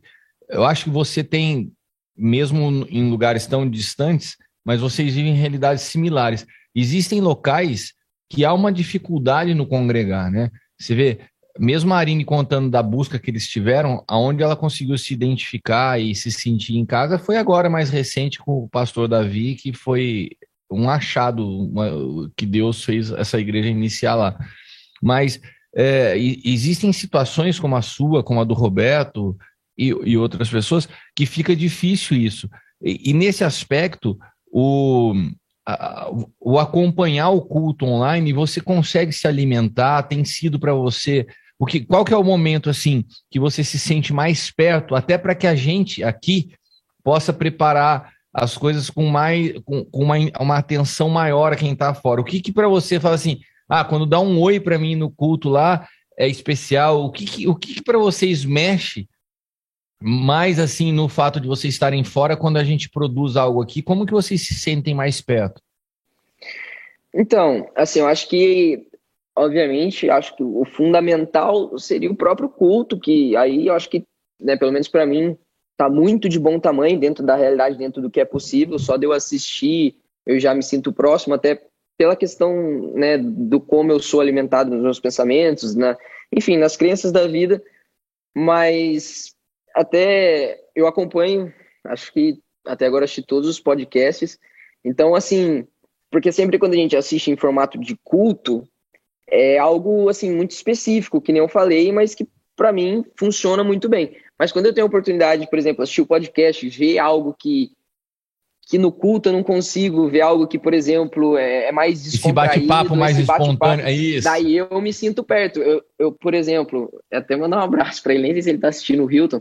Eu gosto muito dele e eu sempre ensino as coisas dele. Figura, esse. Enfim, eu gosto muito. Então, é, quando eu assisti o podcast dele, nossa, Você parecia acha que ele seria, sentado você acha que ele, hein, Léo? Você acha que ele seria um, um, um bom sub- substituto para o Jefão? aí. Nossa, mas Pior nossa, que esse aí não, é não que Bola dividida, hein, Léo? Pior, pior que os Tá zagueiros. atrás, mas, esse. ah, Bola dividida foi o- pior que com os os zagueiros. Prefiro, prefiro que você não responda, você- Léo. Não, o Rio tá especial, acho que é isso, o jeitão dele. Mas aí, né, faz a gente se sentir mais, mais em casa, que no meu caso é o que falta, porque culto tem toda semana, tem quase todo dia. Agora, essa, essa parte né, mais descontraída, assim, eu acho que quando tem, não que seja pouco, mas quando tem, é a- quando eu mais me divirto, mais aproveito. E, e vocês, meninos, vocês compartilham, Léo, para vocês, que momento que é especial, assim, que vocês se sentem mais perto? Tá o exemplo do podcast, o último, né? Que foi das guerras, que o meu irmão fez uma pergunta, daí você falou, ah, Bia, eu não tô assistindo. Nossa, muito legal, eu fiquei toda feliz, assim, ah, eu fiquei feliz. Ai, que me deu oi. Nossa, que bom, mas é que eu tô aqui super longe, né? Mas é isso. Em relação, por exemplo, ao esforço de ir na igreja, eu tinha um comentário que a congre- congregação que a gente vai fica em Funes, que é uma cidade do lado de Rosário. Então a gente pega o ônibus, fica uma hora e meia, duas horas no ônibus para chegar lá. E a gente vai, no, vai na congregação na quinta, na sexta a gente se reúne de novo, no sábado também, no domingo também. Então é assim, o final de semana full. as Pega uma hora e meia de ônibus? de ônibus para ir e para Você voltar. sabia, que- você sabia que o Jefão mora na mesma calçada da igreja e vem uma vez por semana? Não, essa agora é Deus falando com ele. É uma hora, uma hora e meia de ônibus e vocês vão três vezes por semana lá? Volta à noite, uma hora de ônibus. Caramba, Arthur, você viu? Eu acho que eu não vou me justificar. né? Pra próxima precisa. pergunta, né? Vamos não, lá, não, né? não pra piorar o cenário Vamos, vamos, vamos mudar esse Olha, assunto aí. eu porque pensei não tá que a igreja- legal, não. eu pensei Falou, que a igreja. Eu pensei que a igreja tinha aberto do lado da casa delas, na cidade delas, uma hora e meia de ônibus. Eu dirigi uma hora, eu, eu dirigi uma, Aqui, ó, a igreja, ó, agora É, abriu a tipo, igreja. abriu aqui, é uma casa, é uma casa aqui do Eu lado. dirigi Ô, uma hora e meia também pra Nova com a York. gente, pô. O o Alexandre tá aqui, pô. Dá um oi pro Léo lá. Vem dar um oi pro Léo aqui. Só vem dar um oi pro Léo que o Léo fica feliz com os amiguinhos, ó. Tá nessa, Essa qual câmera que tá? é? Vem aqui atrás de mim, vem aqui atrás de mim. Aí, aí, aqui, aqui, apareceu, aqui. apareceu. Daí você vai aparecer ali, ó. Dá um, dá um tchauzinho ali, ó. Ó quem tá aqui, Léo, ó. Veio te ver hoje. E aí? Saudade. Um abraço. mais frequentemente. Não, é que você é um homem casado. Você foi bem nessa. Eu vim aqui só por causa do. Léo. Olha só. Devia ter parado aí.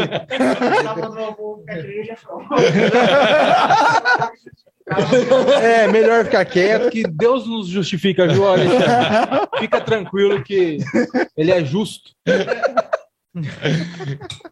Mas, ô, ô, Kiko, Fala aí. Curiosidades. Manda ver. O- Pode ir na curiosidade e depois o Arthur pode falar também a sua. Mas eu quero perguntar para você. Ah, pra mim, pode curiosidade. Fala pra você. Sabe Afinal de contas, eu moro fora qual também. é eu a, moro em Tremembé. qual, qual a menor comunidade brasileira no mundo? Qual- em qual país está a menor, a menor comunidade brasileira do mundo? Não, sabe? Não. Beleza. Alguém tem alguma pergunta? Coisa? Não, não sei também, é uma Ah, não curiosidade. sabe? Eu tô Imagina falando- eu. é Achei que ele veio com a resposta. Não, né? pô, eu tô Eu, tô chat, eu vamos tenho uma curiosidade. Então, sei lá, Aí qual que é o menor país do mundo? é. Vaticano? Vaticano. Não, não, brincadeira, isso daí foi só pra dar descontente aí. Mas, mas eu sei, cara, eu achei interessante.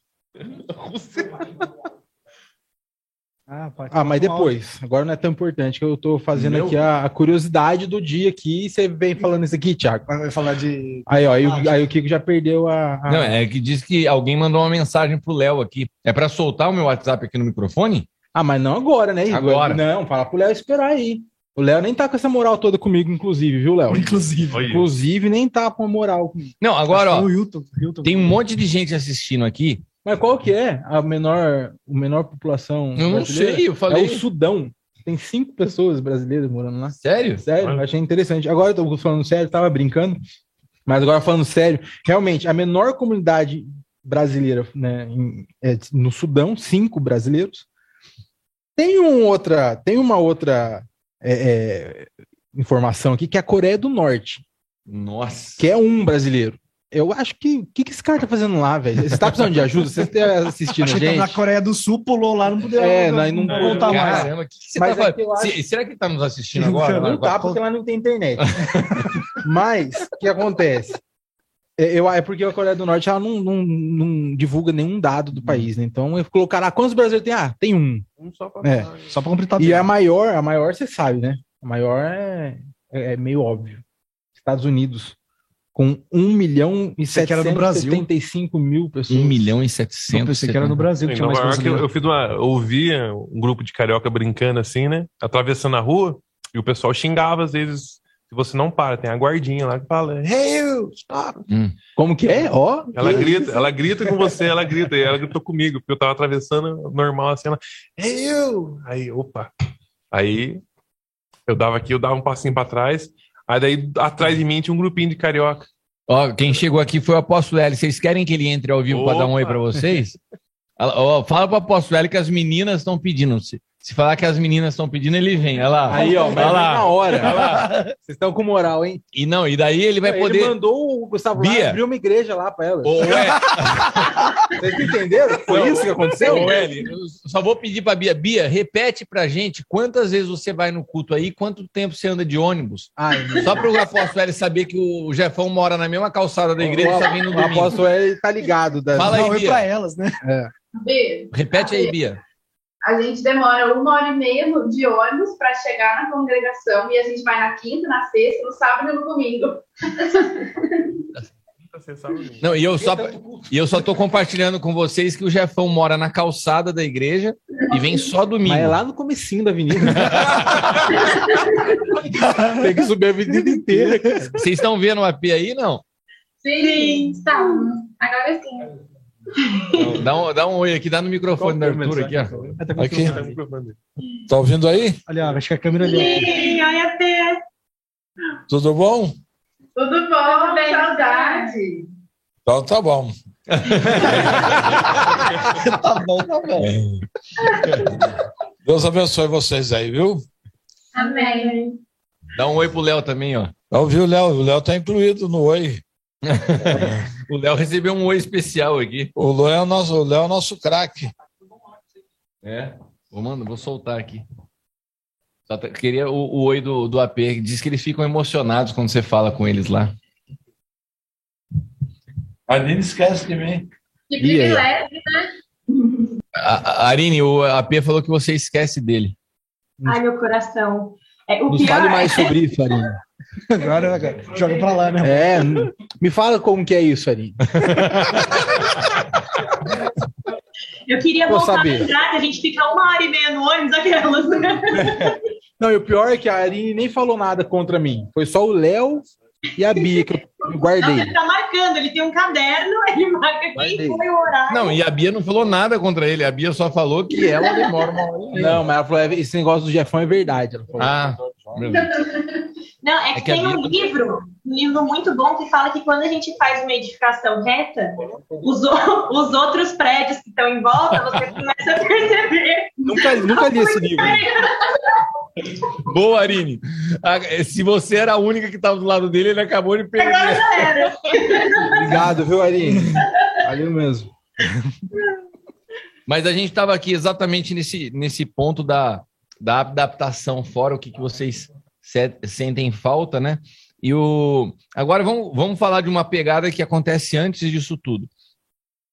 Em um momento qualquer surgiu na cabeça de vocês o, o desejo de morar fora do país. E o Fazer um- áudio do Léo?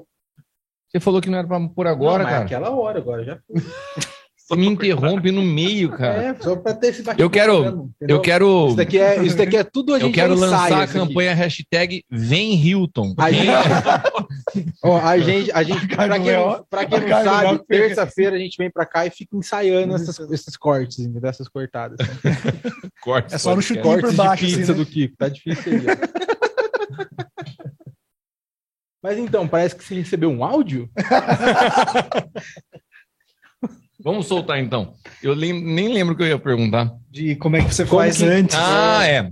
Surgiu na cabeça de vocês. Guardem isso aí, porque alguém me interrompeu. alguém, não vou falar quem, que vem na igreja uma vez por semana, morando na calçada da igreja. Mas surgiu na sua cabeça, falou, cara, eu quero ir morar é, fora do país, eu quero fazer faculdade, tenho uma, uma ideia de estudar fora. Dessa ideia surgir, a vocês estarem vivendo aí hoje, meu, muita coisa acontece, né? Vocês têm que se preparar para isso. Eu queria falar um pouquinho sobre essa preparação de cada um de vocês, que eu acho que vai ajudar muito quem está assistindo e tem vontade de como morar fora, né? Mas antes disso, tem um áudio aqui para o Léo que eu vou pôr aqui no. Vamos ver se vai dar para ouvir direitinho. Ih! Acabar, a Paty acabou de apagar. Acho que não é pra pôr, então. Não era para pôr ao vivo, eu acho, hein, Eu Léo? acho que. Você dedou quem é também, né? É. DD, DD. Bom, já era. Vamos ver só se ela manda de novo. Quem quer começar falando como foi a preparação? Eu posso começar. Eu Então fala, pra- Bia. Daí tá mais preso na minha cabeça. Então, eu acho que a preparação começa a partir do momento que você decide vir para cá e começa a pesquisar como que você faz isso. Então, se você quer entrar numa faculdade aqui, como que você faz para entrar na faculdade, é, quais são os meios disso acontecer, e é importante estudar o idioma dessas pessoas também, você vai chegar aqui, você vai precisar conversar com eles, né? E eles acham, olha que isso é interessante, eles acham falta de respeito quando a gente está entre nós falando português. Então, é importante que a gente entenda o idioma. Então, eu acho que a trajetória, por exemplo, a minha trajetória de estar aqui começou em 2019. quando eu comecei a pesquisar como fazer, né, faculdade aqui, medicina, como que eu fazia, documentação e tudo, e depois vir para cá, conhecer o lugar e pisar na terra, eu acho que é um, um, ponto importante também. E é isso, a minha trajetória desde 2019, agora estou aqui há 15 dias no processo de adaptação nesse novo ambiente, que é, eu, como eu falei, é mais fácil do que o Darinha, que chegou aqui sem ninguém, né? Mas mesmo assim, ainda assim é um processo. E eu acho que se a pessoa quer realmente vir para o exterior, fazer uma faculdade, ou conhecer que seja, passar, ah, eu quero fazer um intercâmbio, ela tem que começar do começo, aprender o idioma e procurar como ela faz isso, né? E, e levar um tempo aí, não, não vai ser da noite para o dia, ninguém muda de país em, em uma semana. Bom, essa foi a experiência da Dona Bia recém-chegada lá em Rosário. E a sua, Arthur, de ir para a Espanha morar um ano e meio, como que foi a sua preparação? É, primeiro, acho que foi a, da ideia, né? De eu sempre tive a oportunidade de viajar algumas vezes com meus pais para fora e falei, botei na minha cabeça, eu vou conhecer o mundo. Era um negócio que eu tinha desde os 15, 16 anos. Aí, ao terminar a faculdade em São Paulo, tinha um programa de intercâmbio para poder fazer uma pós-graduação e, de acordo com a minha nota, eu poderia ser selecionado por universidades que ele manda o currículo.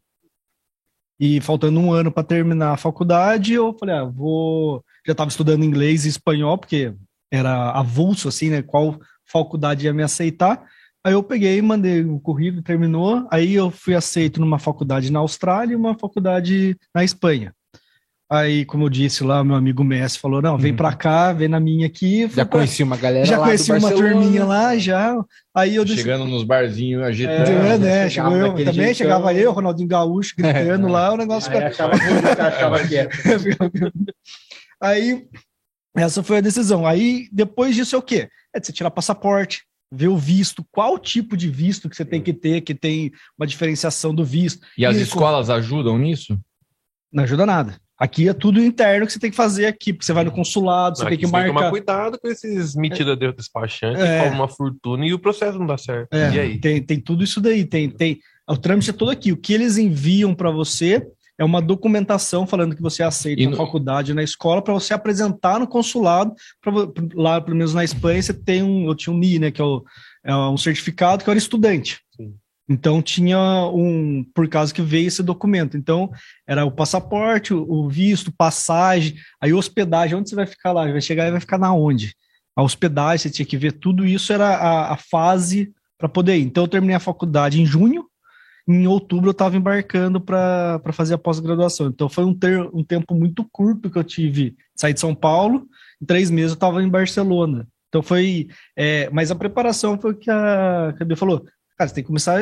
Você tem ideia futuramente também, ah, daqui seis meses eu vou. Quero morar fora. Você não vai aprender inglês em seis meses, não vai ter uma fluência boa, espanhol, qualquer coisa. Então, acho que é uma preparação já bem, bem anterior e mesmo que você também não vai, você, hoje em dia falar outras línguas é meio que básico, né? Então, para quem está nos assim. assistindo assim. e não sabe, né? É, Coyote é o cara que faz a, a travessia, né? a travessia é. ilegal de imigrantes aos Estados Unidos, né? Mas para uma pessoa que deseja entrar legalmente.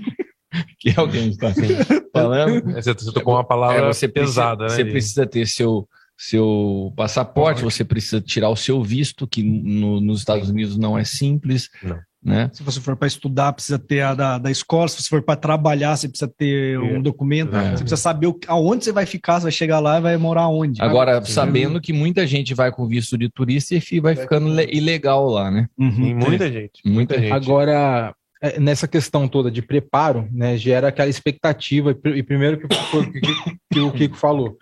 Um dia surgiu a ideia, né? Da onde surgiu a ideia. E, e, e surgem as expectativas, né? E quais foram, assim, é, depois que vocês tiveram a experiência, as expectativas versus realidades de vocês? Porque hoje a gente vive num momento que, que nunca houve tanto brasileiro fora, né? Hoje nós temos uma, é, 4 milhões e 200 mil brasileiros morando fora do país. Né? Então nunca foi um número tão alto de gente, né? E... É, eu acho que todo, tudo que aconteceu nos últimos anos, né, as incertezas do, no cenário brasileiro, a economia, desde a época do governo da Dilma, lá vem. É, desde dois, é, 2000, de 2009 para cá, oscilava em 2, 3 milhões. Em 2012, eu achei interessante, caiu para 1 milhão e 800 mil. e hoje estamos em 4 milhões e 200 mil. Então isso daqui é, é, é, é- é porque as pessoas colocam muita expectativa, né? De É. que, putz, eu vou chegar E nos Estados ser. Unidos e vou resolver. Ah, essa daqui é uma, uma tabelinha dos anos, tá vendo? Então eu achei interessante em 2012, porque será que teve uma, uma queda tão alta assim, né? Mas é, aí é isso, a minha pergunta é em cima disso, das expectativas que geram e muita gente que vai com visto de estudante até para ficar seis meses e aí começa a ficar e vai ficando. né? E aí, né? Tem gente que, que tá ilegal lá e achando que é uma benção, né? Que a É, essa essa palavra é, é bem pesada, ilegal. É. né? Porque. Ou do- clandestino. Isso. O tempo que eu fui legal, eu fui. É, vai ficar na casa de família lá. Não foi a família do, do pessoal que fazia coisa errada. Uma família que já mora muito tempo lá, tá tudo certinho. E, Quando você diz que é, é- que é, que é pesada a palavra, que é, é errado usar, é, não, não usar. Também. né? é Também. melhor falar. É, como, então? A pessoa está no processo de, de legalização. É, é, você fala de uma forma informal. Ah, tá. porque tá. você falar illegal, opa, já aparece aquele alarme assim, parece Ah, que vai entrar uma Interpol. Entendi, né? eu entendi o que você está falando. É, é- a gente lida com essa palavra aqui de uma forma muito normal, mas para quem está lá, isso é tão pesado porque os caras carregam isso nas costas, né? O, o medo, a incerteza, a insegurança. Ser deportado, que eu né? acho que para ele que teve lá e tal, É, eu- eu- porque eu convivia, muito isso, né? né? Você falar ilegal, Eu cara- trabalhava com o pessoal de Porto Rico, o pessoal equatoriano. Era um pessoal que realmente ia lá para arriscar a vida mesmo, e, e o sonho americano, né? É, conseguiam, conseguiam. Você via que, que ele construía o mundinho dele ali, mas não saía da cultura dele. né? Eles buscavam as colônias, né, onde popularizavam mais pessoal equatoriano, mexicano. Ali era uma região, Nova York é uma região que, que brilha ali, porque é, é- é o centro ali praticamente do mundo. Você quer trabalhar, você vai ter trabalho. Você quer, você quer estudar, você vai estudar. Você vai conseguir de tudo isso. Hoje, coincidentemente, é, a tia da minha, tio da minha esposa fazia 30 anos. Eles foram para os Estados Unidos desse jeito. Uhum. Foram para os Estados Unidos. Foram para os Estados Unidos, entraram, ficaram lá 30 anos. 30 anos em processo de legalização. É, eles Isso. ficaram 25 anos, ficaram a primeira vez que estão voltando há 30 anos pro Brasil. Eles chegaram Hum, hoje. nossa. Caramba. cadê você? Eu falei, tô aqui no podcast, aqui, daqui a pouco eu tô aí.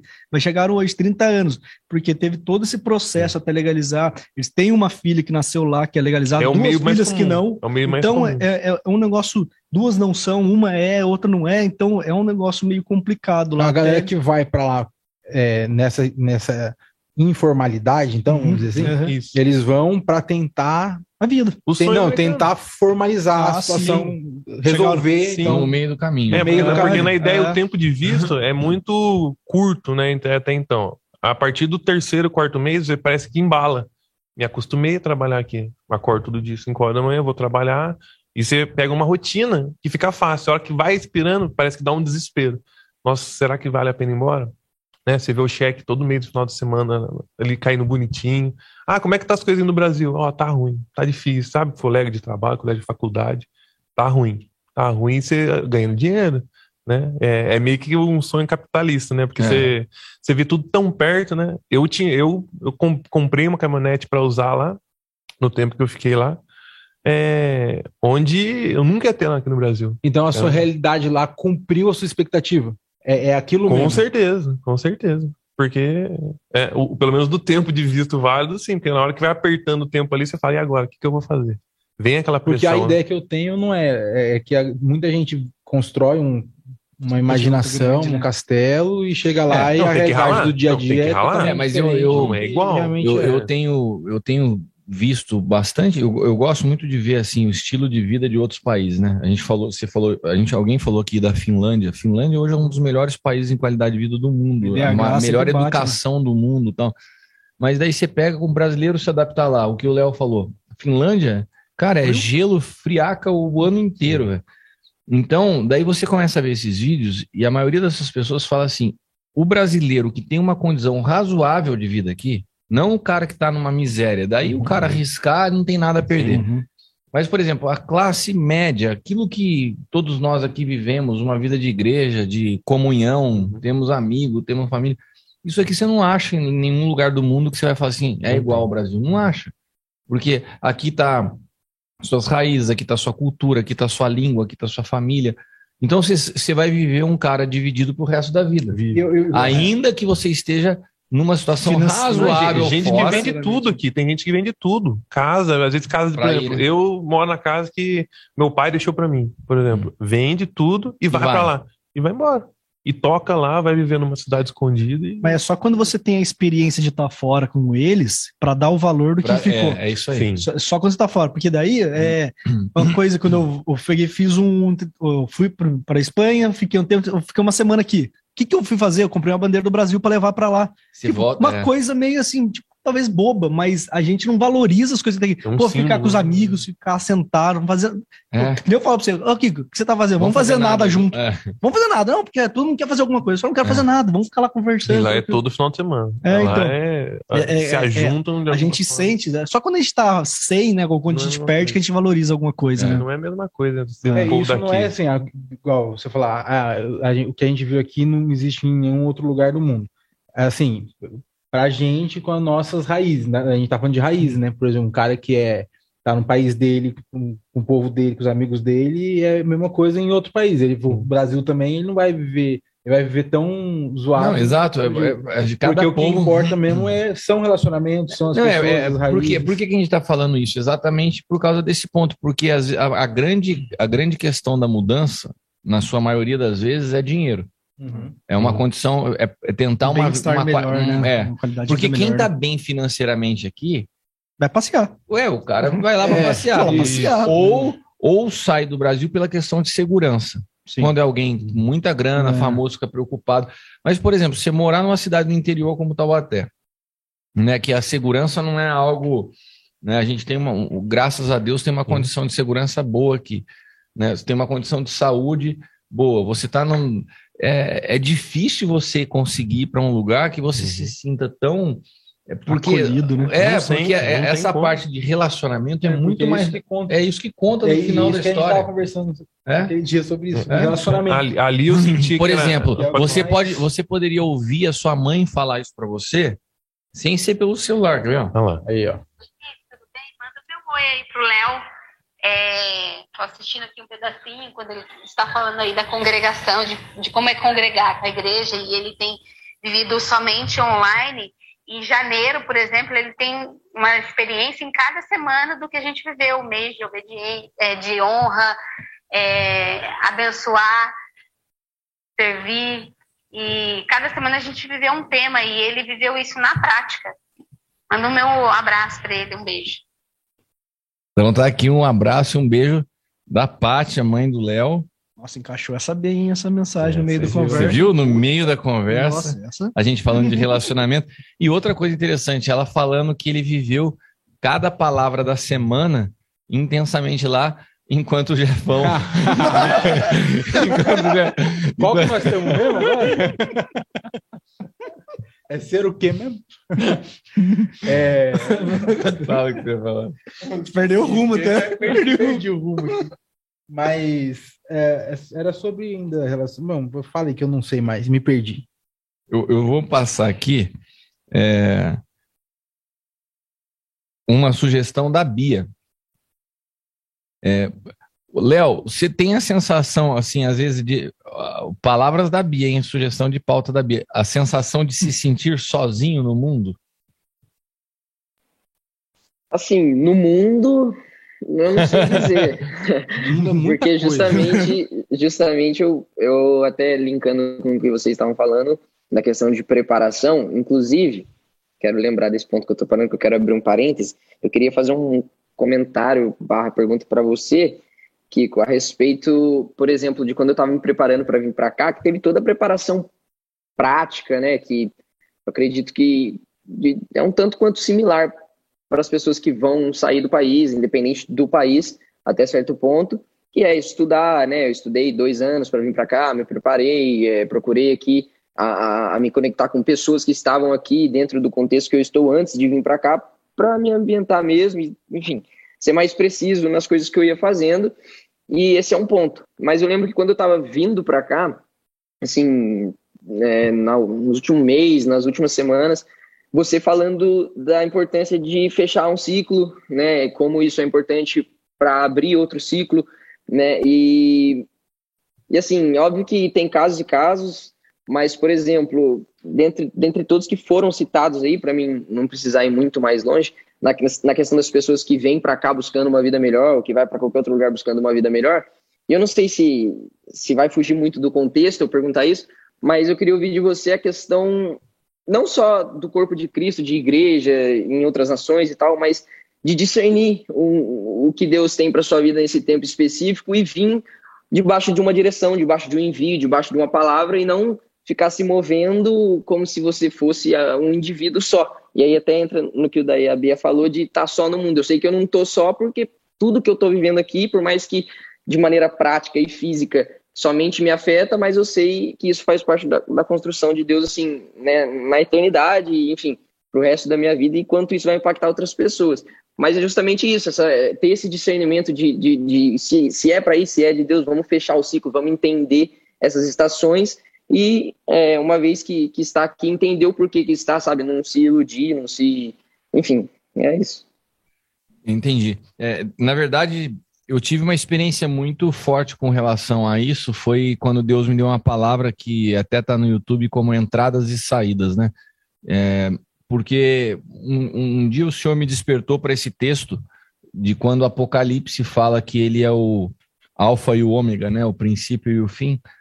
E a gente precisa entender que ele não fala assim, eu sou alfa e um dia serei seu fim. Ele é ao mesmo tempo alfa e ômega em virtude de, da, dele é, circular na eternidade como se fosse hoje.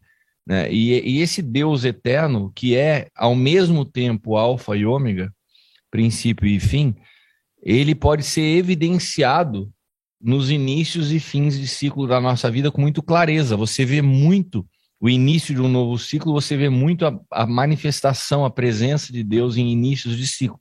Mas às vezes a gente despreza o, fins de, o, o fim de ciclo, a gente não sabe fechar, a gente não sabe encerrar, a gente não sabe fechar uma porta. Você não vê nenhum ciclo de oração, o povo orando, culto de intercessão. Ah, ora para me ajudar a fechar uma porta. Não, você está orando para abrir a porta.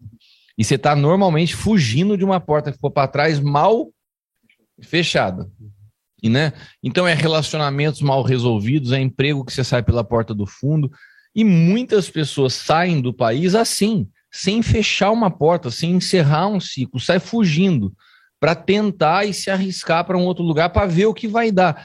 Isso, se você está me assistindo, isso eu não, eu não recomendo para ninguém, muito menos para cristão.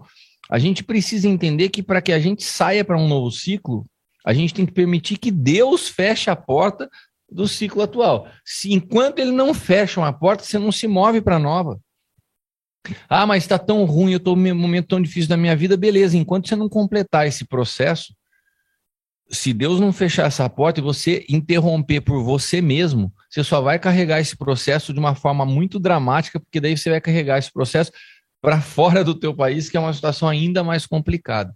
Então, Léo, a sua pergunta é muito pertinente, porque eu acredito que é, atenda, a, a, o sair para fazer uma faculdade, para ter uma experiência no exterior, eu acho muito válido. Eu acho muito válido, eu incentivo todas as pessoas que, é, jovens principalmente, que queiram ter uma experiência, eu acho que amadurece, é uma, uma experiência cultural, eu acho que vale a pena.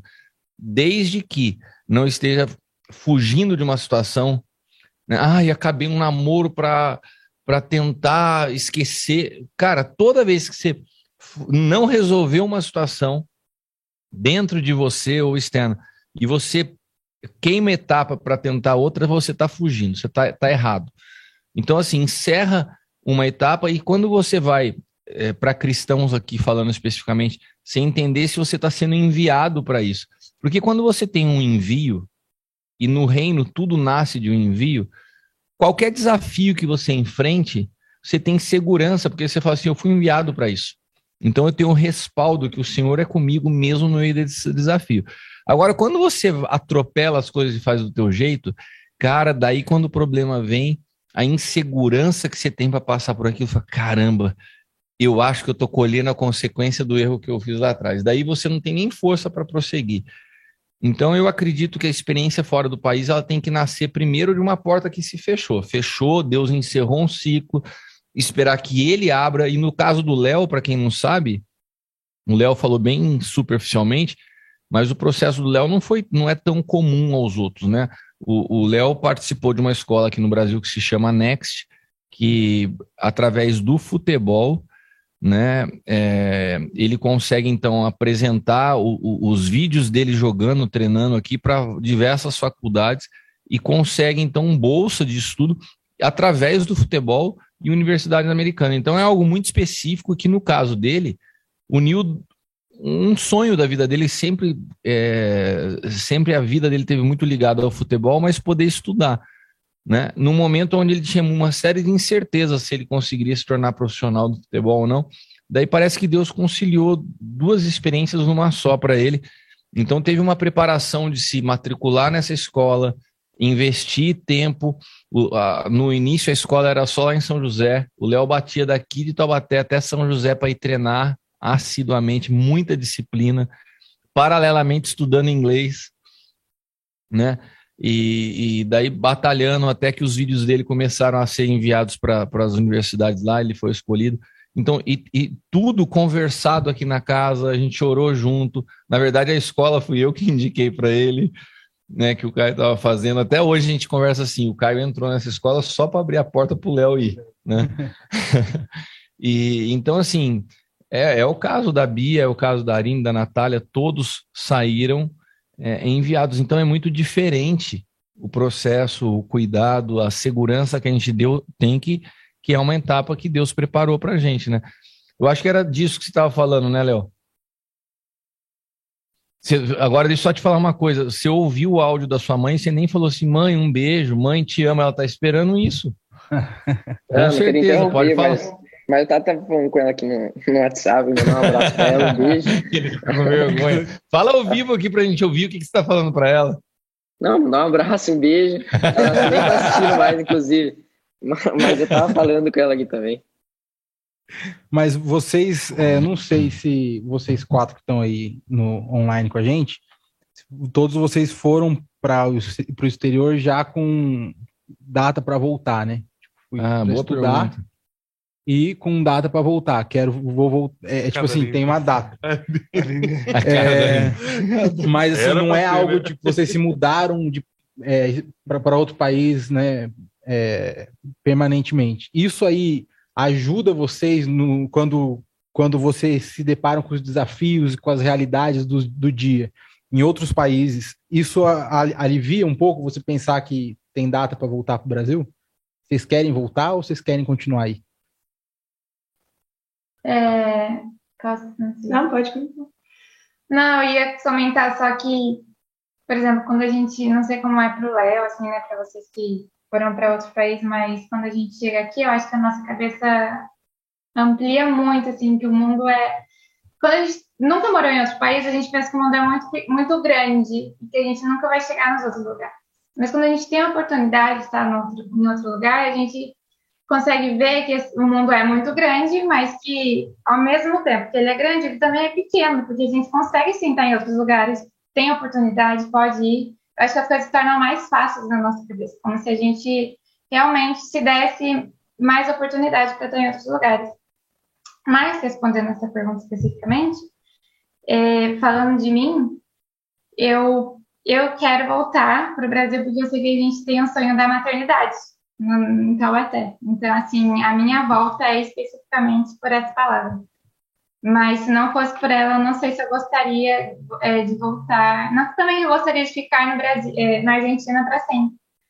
Mas tem tanto lugar no mundo, né? Mas que sim, eu gostaria de voltar a morar no Brasil por causa da nossa maternidade. É, Legal. Eu, eu, eu, eu ouvindo você falar, eu acho que de fato todo mundo que tem experiência de sair tem essa sensação que você tem, sabe, Natália?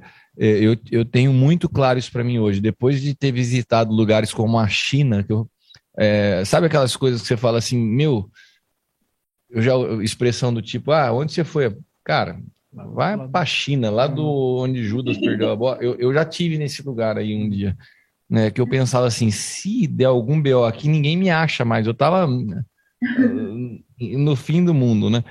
E quando você começa a ter essas experiências de outras culturas e outras outros lugares, né? Pega a China, Cuba, né, Alemanha. Você fala assim, cara, é tudo muito tão perto, né? Às vezes você se vê no meio de É situa- atingível, né? é tudo tão, tão perto, né? Tão, é, É tão, é, você consegue atingir, consegue alcançar. Agora, daí vai num outro aspecto que está ligado ao que o Léo falou. Mas, cara, se você não se move por um propósito, você, vida, você vira um, um, um andarilho, né, É cara? Você não, você, você não tem raiz em nenhum lugar. A gente, a gente tem que ter, entender aonde Deus nos estabelece. Porque daí todo mundo se torna acessível para você passear, para você pode até fazer um negócio e tal. Agora, você tem que se estabelecer num lugar onde Deus te posiciona. Por isso, a igreja precisa ser por natureza profética, porque você precisa ter sensibilidade para ouvir a Deus aquilo que Ele quer para sua vida, para você não se, se tornar uma pessoa perdida nesse mundão que é tão perto, como a Natália falou, né? Porque daí você descobre que é tão perto, você fala assim, ah, então eu posso morar lá, eu tenho, você tem tantas oportunidades e tan, que daí você fica Estando doido. lá você vê, né? Ah, abre É. um negócio aqui e fica. É, e né? fica. Quantas vezes eu vi isso? E daí Fica você. aí. Então, mas daí você vai conduzindo a sua vida, não deixa a vida me levar, né? Ah, deixa a Não vida tem me nada a levar. ver, não tem nada a ver. É, Sabia, eu sabia. Eu sabia que se eu falasse, ele ia começar a dançar aqui. Você não viu meu pezinho aqui na Mas, mas o- a Arine, eu acho que ia falar também. Você você pensa o que sobre isso, Arine? É, então, na verdade, quando a gente estava falando sobre o que fazer antes de vir, né, da ideia até chegar aqui, o que aconteceu. E, e na verdade, eu ia começar falando isso, né, de, na verdade, a gente precisa estar alinhado, né, a gente nós tem uma ideia, ok, mas foi orado, foi conversado, essa ideia também é a ideia da sua cabeça, ou foi algo que Deus colocou dentro de você, existe um propósito, não existe, porque a realidade que a gente tem aqui não é uma realidade fácil, assim, né? É, obviamente, quando você vê as pessoas no Instagram, quando você conversa, de repente a gente passa a ideia de que é, mais a parte boa do que a parte ruim, até por questão de cuidado, né? De não, de não estragar o sonho de alguém, por exemplo, porque aqui por- é uma coisa que acontece muito. O brasileiro recém chega, e aí todos os brasileiros do rolê começam a falar que é impossível passar, que todo mundo reprova, que não tem como, que é melhor voltar para casa. Então, a gente tem toma muito cuidado em relação a isso. Mas não é uma coisa fácil. Então, se você já não é fácil, quando você está no centro da vontade de Deus, agora você sai porque você quis para sofrer em outro país, entendeu? Não faz sentido você começar a se movimentar pela, simplesmente pela sua vontade, né?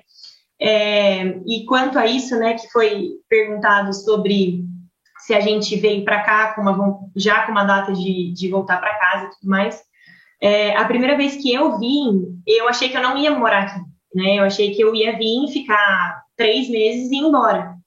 E então eu vim tranquila, nem sofri na, na- nos primeiros três meses, porque a minha estava fazendo intercâmbio. Aí eu cheguei aqui, gostei, e aí sim eu sofri na segunda vez, porque daí era eu vim realmente para ficar. E você Mas eu gosta até hoje? Eu o quê? Você gosta até hoje? De, da Argentina? É, Muito, de estar aí, de morar aí. muito, muito. Ah. Na verdade, no início eu não gostava. Nesses primeiros, eu não queria vir. Na verdade, minha mãe falou: não, filha, vai. Ela foi bem apostólica, me enviando mesmo, assim, sabe? E, e aí, tanto que eu no começo, esse era o acordo. Eu ia vir ficar três meses, porque eu não queria vir para a Argentina fazer medicina. Ela falou: vai, faz o curso de ingresso, que a Bia comentou. E depois você vê se você gosta, se você não gosta. Quando eu cheguei aqui, eu me apaixonei. Eu me apaixonei pela faculdade, pelo idioma, pela cultura, pela comida, por tudo. E aí, é, realmente decidi ficar, né? Mas, é, não, apesar dessas partes ruins que a gente passa, xenofobia, xenofobia de amigo, de professor, de, enfim, tudo, várias situações, é, é o que o Léo falou, se a gente sabe que existe propósito e a gente está firmado nele, não, não faz sentido que isso abale o nosso propósito, né? Porque o propósito continua o mesmo, independentemente das circunstâncias. Vai ficar leve, né? Exatamente. Então, assim, hoje eu tenho vontade de morar no Brasil? Sim, né? Tem o Hospital do Sonho, não, não tem cabimento que o Hospital do Sonho aconteça sem que a gente participe disso, né? Isso é uma vontade que a gente tem no nosso coração. Então, agora, quando? Não tem como saber, né? Então, assim, hoje em dia, uma coisa que a mim, assim, me faz, me pega um pouco ainda, é assim, quando que você vai voltar para morar? Não sei, não tenho ideia de quando isso vai ser. Então, essa, essa volta permanente é que a gente não sabe. Quando a gente sai de casa, a gente pode ter uma ideia de quando vai acontecer, mas não é algo, não é uma certeza, né? Então, isso ainda pega um pouco. É, eu, eu, eu, eu não fui, eu não morei tanto tempo fora do país, mas eu morei fora da minha cidade, né? Eu fui fazer faculdade em Campinas, que na época, em virtude de não ter redes sociais, não ter telefone, era, era mais distante. Eu não, eu não via meus pais por um mês. Hoje você vê, você tá aí, o Léo tá lá, mas fala com a, parte por vídeo. As, as distâncias encurtaram com a tecnologia, né? E, e, esse tempo meu morando em Campinas foi interessante porque assim, é, eu também não sabia o que ia acontecer eu lá. E nos primeiros anos, né, ainda nem era convertido na faculdade, você curte amigos e tal. Cara, chegou um momento que virou uma chave, eu não aguentava mais ficar lá. E, e, a lembrança que eu tenho de lá não é uma lembrança. Eu gostei muito do tempo que eu vivi lá. Mas chegou uma hora que deu o tempo, falei, cara, eu preciso voltar. Eu, era uma tortura tá lá. Então eu acho que tem até isso também. Quando encerra uma estação, chega uma hora e fala, cara, não dá mais. E eu acho que vai se tornando nítido, né? E é isso que eu ia perguntar para o Léo também. Léo, eu, eu acho, eu creio que pelo que eu que eu me lembro do teu processo, você foi para aí já muito consciente que você queria ir para voltar. Isso, a cada dia que você está aí, você tem mais convicção? Ou à medida que você está ficando aí, você fala assim, cara, eu vim para voltar, mas eu estou curtindo o negócio aqui, acho que tem uma série de possibilidades, acho que vou fazer minha vida por aqui. É, se isso for realmente a direção de Deus, gostaria de ficar. Como que você está atualmente aí? Qual que é a tua visão desse, dessa pergunta que foi feita para todo mundo. Se for ficar, a Paty não pode estar tá assistindo. É, a Paty não está vendo. Paty, tem alguém chamando lá fora. eu, estava eu tava até refletindo enquanto elas falavam. E assim, antes de eu colocar a minha opinião, eu quero né, deixar claro que essa é a minha opinião e né, que as pessoas que vão estar tá ouvindo isso posteriormente não venham a generalizar isso. É, porém, como você falou, eu fui com um pensamento de voltar e sem conhecer nada, poucas, nunca tinha saído do Brasil, então não sabia como que era a estrutura, como que eram as coisas aqui. Inclusive, é, eu até brinco, inclusive bastante com o Caio, quando eu mando, né, meu amigo manda uns áudios para ele, aí a gente fala sobre essas, esses assuntos. E uma das coisas que eu falo para ele, que para mim é até um pouco engraçado, que na minha cabeça é como se Deus tivesse colocado um vaso na minha mão, um vaso de flor, e não me falou onde colocar.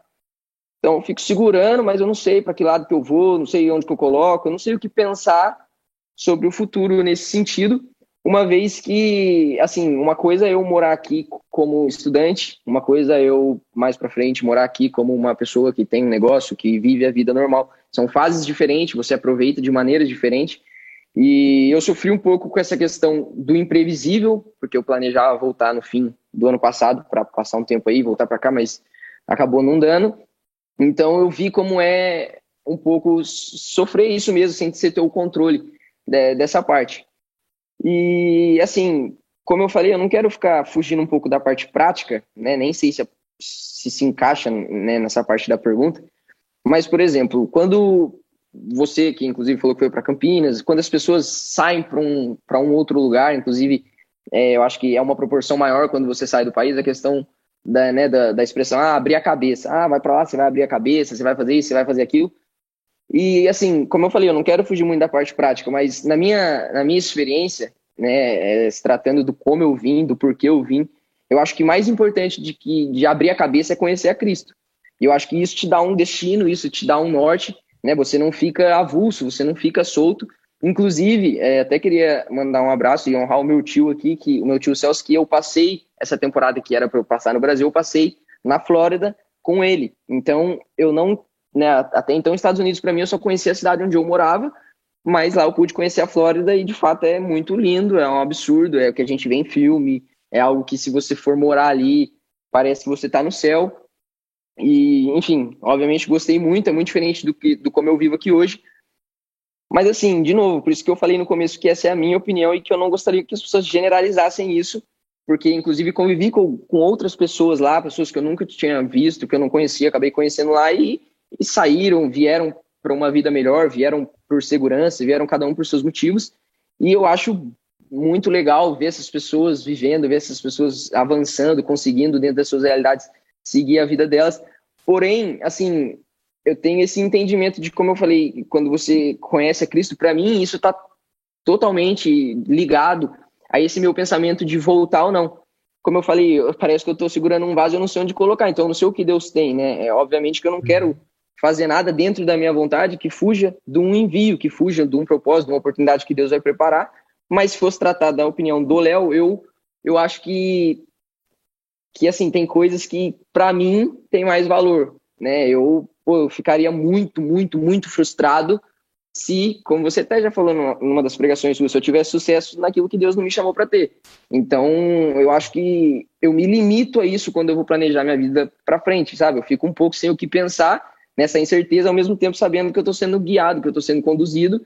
Então, sim, eu gostaria de, de, de voltar, inclusive porque assim tem coisas que para mim aqui é muito legal, mas graças a Deus, na minha opinião, que eu tive a oportunidade de entender que isso não é tudo que essa vida melhor não é tudo, que a segurança não é tudo, né? Poder ver diversos departamentos que a gente tem aí que cuidam da sociedade, né? Que a gente fala da igreja integral, da igreja que, que está envolvida na sociedade. Então, para mim, nessa, realidade invisível, ela sobrepõe qualquer realidade visível que você possa encontrar num outro país.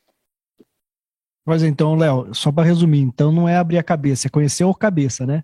É. Não, mas o que a Natália e o Léo falaram, eu acho que a maior experiência depois que né, eu fui em 2010, vão fazer 12 anos que eu voltei. Eu acho que a experiência da pessoa, quando eu saí de Taubaté, né, Taubaté Tremembé, fui fazer faculdade em São Paulo, eu olhava para meus amigos aqui e falava, cara, existe mundo fora daqui. Não é só essa briguinha de clube, não é só essa briguinha de escola, não é só esse mundinho.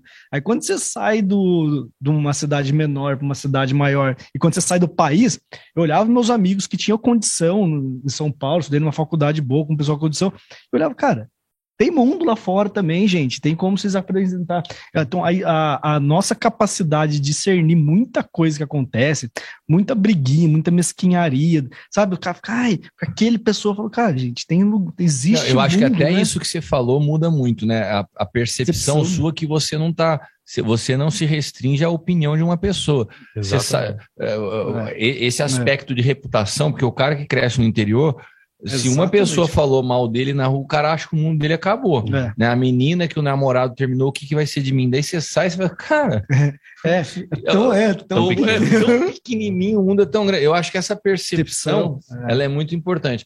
Agora, o Léo falou uma coisa que quando a pessoa descobre isso, na verdade, o cara descobriu a razão da tua existência, né? Que é a, a capacidade de você enxergar o invisível e não ser governado pelo que é visível.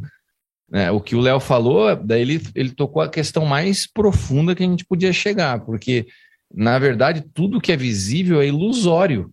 Né? Então você pode caminhar pelas palmeiras de Miami, você pode estar no, no frio da onde ele está lá, você pode estar passando, ouvindo o espanhol lá de Rosário. Cara, tudo isso, na verdade, uhum. se torna fútil, irrelevante quando você consegue enxergar as coisas pelo espírito, porque pelo espírito né? O que, que sustenta a sua vida? Aonde o Senhor te plantou? Uhum. E é isso que vai dando sentido à vida, né? Então, eu, eu creio muito no que todos falaram até agora. Eu queria ouvir a Bia também. Bia, a sua ideia, a Mauri que não nos ouça, mas a sua ideia é ficar por aí ou você pretende voltar? Desde criança de que eu iria para outros países e tal. E quando eu surgiu a ideia de vir para cá, muita gente, assim, muito próxima, né? Meu pai, minha Olha o que você vai falar que a sua mãe está online. ela sabe, ela sabe. perguntava para mim, né? Mas por que Argentina, né? Por que você não faz medicina aqui? Por que, que você não. Eu, quando eu não passei no vestibular aí, muita gente perguntou por que você não tenta mais uma vez e mais um ano de cursinho? Então, assim, se eu tenho a oportunidade de vivenciar isso em outro país, eu vou. E eu passei a pandemia esperando para vir, né? O, o 2020, 2021, eu fiquei esperando para vir. E aí, quando eu vim, eu fiquei muito feliz que eu vim dois anos depois do que eu queria vir. Então, eu tive dois anos de amadurecimento em Cristo, que hoje, mesmo 15 dias aqui, eu já vejo que é muito diferente do que se eu tivesse vindo dois anos atrás. Então, é, a Aline acabou de falar para mim, vocês não ouviram, mas que a nossa geografia é Cristo, né? Então, a gente, o sentimento de estar sozinho no mundo, eu senti assim que eu passei do, como é que fala? Do portãozinho de embarque lá no aeroporto. Eu tive esse sentimento de estar sozinha no mundo. Depois, na hora que eu cheguei na, na imigração aqui na Argentina já, que a moça perguntou para mim, porque eu vim só com uma passagem de vinda, né? Não tinha uma passagem de volta. Ela perguntou para mim, tá, mas por que, que você está aqui? Daí eu entreguei o endereço, eu entreguei a, re- a regular- regularidade da faculdade, ela me deu 90 dias e me deixou entrar. Por quê? Porque é o meu propósito que eu esteja aqui. Se não fosse, ela poderia me barrar lá e falar, não, você não vai entrar.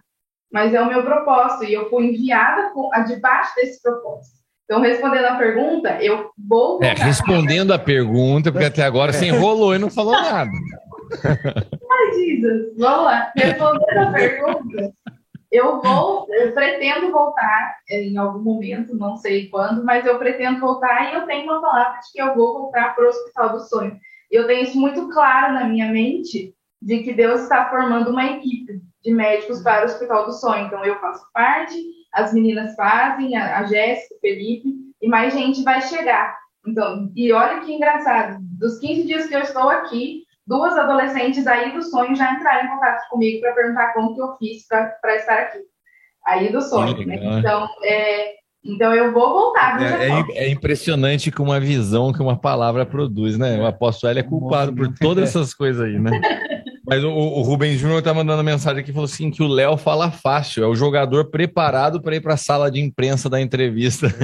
Eu já ia falar o contrário, falar que o Léo não dá pra ser jogador profissional, tá falando muito bem. Todo o nosso sentimento aqui. Tá muito a gente maduro. fala que a gente não sabe o que vai ser do nosso futuro pronto. Ele traduziu tudo como um vaso de É, flor na é.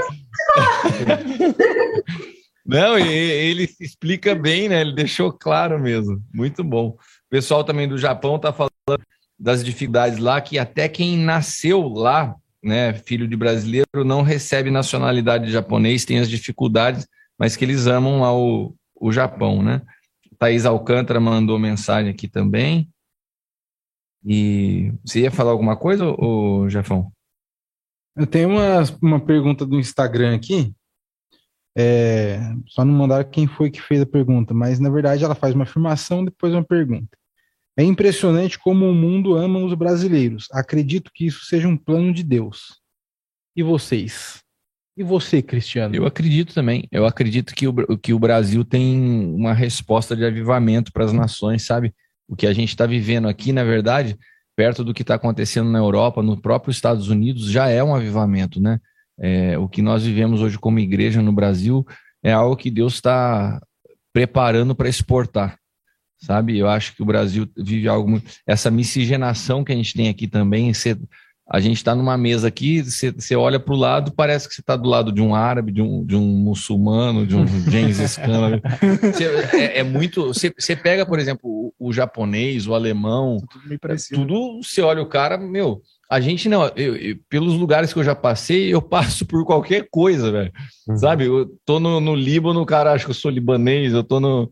Tem carinha mesmo. Tem carinha que é. A gente se circula nos lugares, você vai se encaixando, porque o brasileiro tem isso. O brasileiro foi preparado para poder impactar o mundo. Agora, a gente tem que sair carregando. do jeito certo, né? Do É, jeito sim. certo, com a mensagem Tá certa. com- errado aí. né? É, o- os oito meses que eu fiquei na casa foram extremamente importantes, porque eu fiz tudo que tinha, né? Quando eu me converti foi uma paixão. Mas eu, é- eu fiz o pacote completo. E é né? interessante que a gente. Depois vê você dá uma dica pro Jefão, você passou pela libertação? Passei duas vezes. Ah, ainda, então, né? Jefão, isso é- pode ser que seja isso. É a faltando no seu currículo. Mas é interessante os quatro que estão lá fora hoje, que eles já foram. os quatro têm algo em comum. Esses quatro foram enviados por um propósito, né? Então, eles já são um- um- uma semente do, que- disso aí, né? De, de pessoas que estão indo faz, fazer a diferença, né? É, ser brasileiros diferentes. Então, as pessoas que vão ter contato com eles lá fora vão falar: não, não, ah, brasileiro é isso. Não, não é bem Tinha assim. um brasileiro lá que não era, cara né? lá, Era isso- diferente. Isso que fazia diferença. E isso é muito legal. É. Parabéns, galera. É isso que fazia diferença de onde eu tava lá. Porque parece que os oito meses que eu tinha já me tinha me transformado a pessoa que eu era. Se eu fosse antes, com certeza eu ia ter feito lá, É, ia, ter, fe- ia ser mais um brasileiro fazer alguns- bagunça. O Marcelo Tobias está falando aqui, Pati, você está de parabéns pela educação do Léo. Um menino posicionado e fiel no Senhor. O Léo tá, o Léo tá recebendo só elogios aqui, hein? Deixa eu ver se Posso tem mais falar uma coisa? Pode. Você é nossa convidada. É uma coisa muito legal isso que vocês falaram sobre mudar a imagem do brasileiro fora, né? Porque a gente que sai, a gente tem essa responsabilidade. E isso não é algo que pode ser esquecido nem um dia sequer. Então, tudo que a gente faz, a gente está representando o nosso país, né? Quando a gente veio morar nesse prédio, não tem... Na verdade, tem um estudante só e o resto é, é um prédio familiar, né? Só tem famílias. E uma das coisas que a dona, ah, antes de alugar pra gente, ela falou assim: é, a- eu não sei, a imobiliária falou, eu não sei se a dona vai querer alugar para vocês, porque vocês são brasileiras e, e o que os brasileiros fazem aqui é muito difícil, ela falou. E, obviamente, estava falando de festa, de condição que deixa o apartamento depois, de não pagar, enfim, de várias coisas. E depois de quatro anos, faz? Quatro anos e meio morando nesse apartamento especificamente, é muito engraçado, porque, assim, os argentinos, eles estão bem mais fechados que qualquer povo é mais fechado, que a gente, porque a gente acaba de conhecer a pessoa, no final de semana a gente está tomando café com a avó do outro. Então, assim, é, eles são mais fechados que a gente. Mas quando a gente chegou... Eu acho que eu sou de outro povo. Geralmente, geralmente. Mas é, a vizinha do Pacífico, do corredor, Para interromper. a- Pode falar, Arinho. que é quando a gente chegou, depois de um ano e meio no Brasil, a vizinha do corredor veio bater aqui para saber se era a gente. Ela falou, tava preocupada que vocês tinham mudado. Ela veio e me abraçou. Eu falei, gente, mas a gente tá me abraçando. O que que tá acontecendo?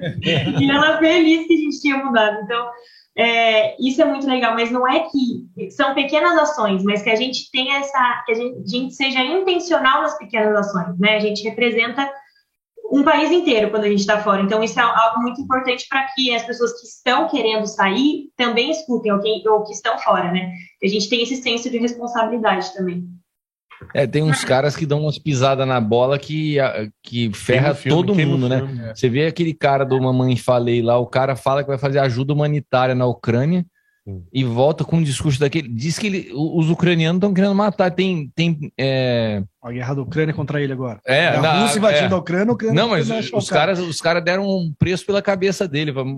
Como que um cara. Imagina. Vai lá, Uma faz situação tudo isso. dessa, O velho. cara vai. É uma preocupação, né? E, e queima o filme de todo brasileiro. É, né? E teve- um cara também, um- foi um médico, não foi? No- Nos Estados Unidos, que foi fazer uma brincadeira com a menina. Foi também a mesma coisa. Ah, Ele não foi nos Estados Unidos. Era algum país, é, acho que era no Egito que Ah, ele tava. era um país Ah, foi, ele fez é. alguma brincadeira assim, foi preso lá, Foi velho. preso, é. Um médico. Mas isso é bem comum, né? Eu acho que a gente conversou Fazer uma vez graça, também. É, os caras saem, ficam É. fazendo piadinha, gracinha nos parques, Uhum. lá nos Estados Unidos. Ah, ninguém tá entendendo o que a gente tá falando. Aí fica. Olha lá, vai estão falando que lá no Japão os brasileiros são mal vistos também. Na verdade, eu acho que em todo lugar do mundo por causa dessas características, né? E olha quem chegou. Quem chegou aqui, hein, Léo? Veio Milton- só pra dar um abraço no Léo. Hilton tá na área. Hilton, você que acabou de chegar, não sei se você sabe, mas o Léo tá numa campanha aqui para você ocupar o lugar do Jefão no programa. Você viu que absurdo, Rio? Falou que falou que para ele o momento de refrigério lá nos Estados Unidos é quando o Hilton tá aqui que ele dá risada. Ah, faz um Skype com o Hilton, então. Eu passo Chama ele no Zoom. Da- da- Já- o Hilton já escreveu aqui, já era, Jefão.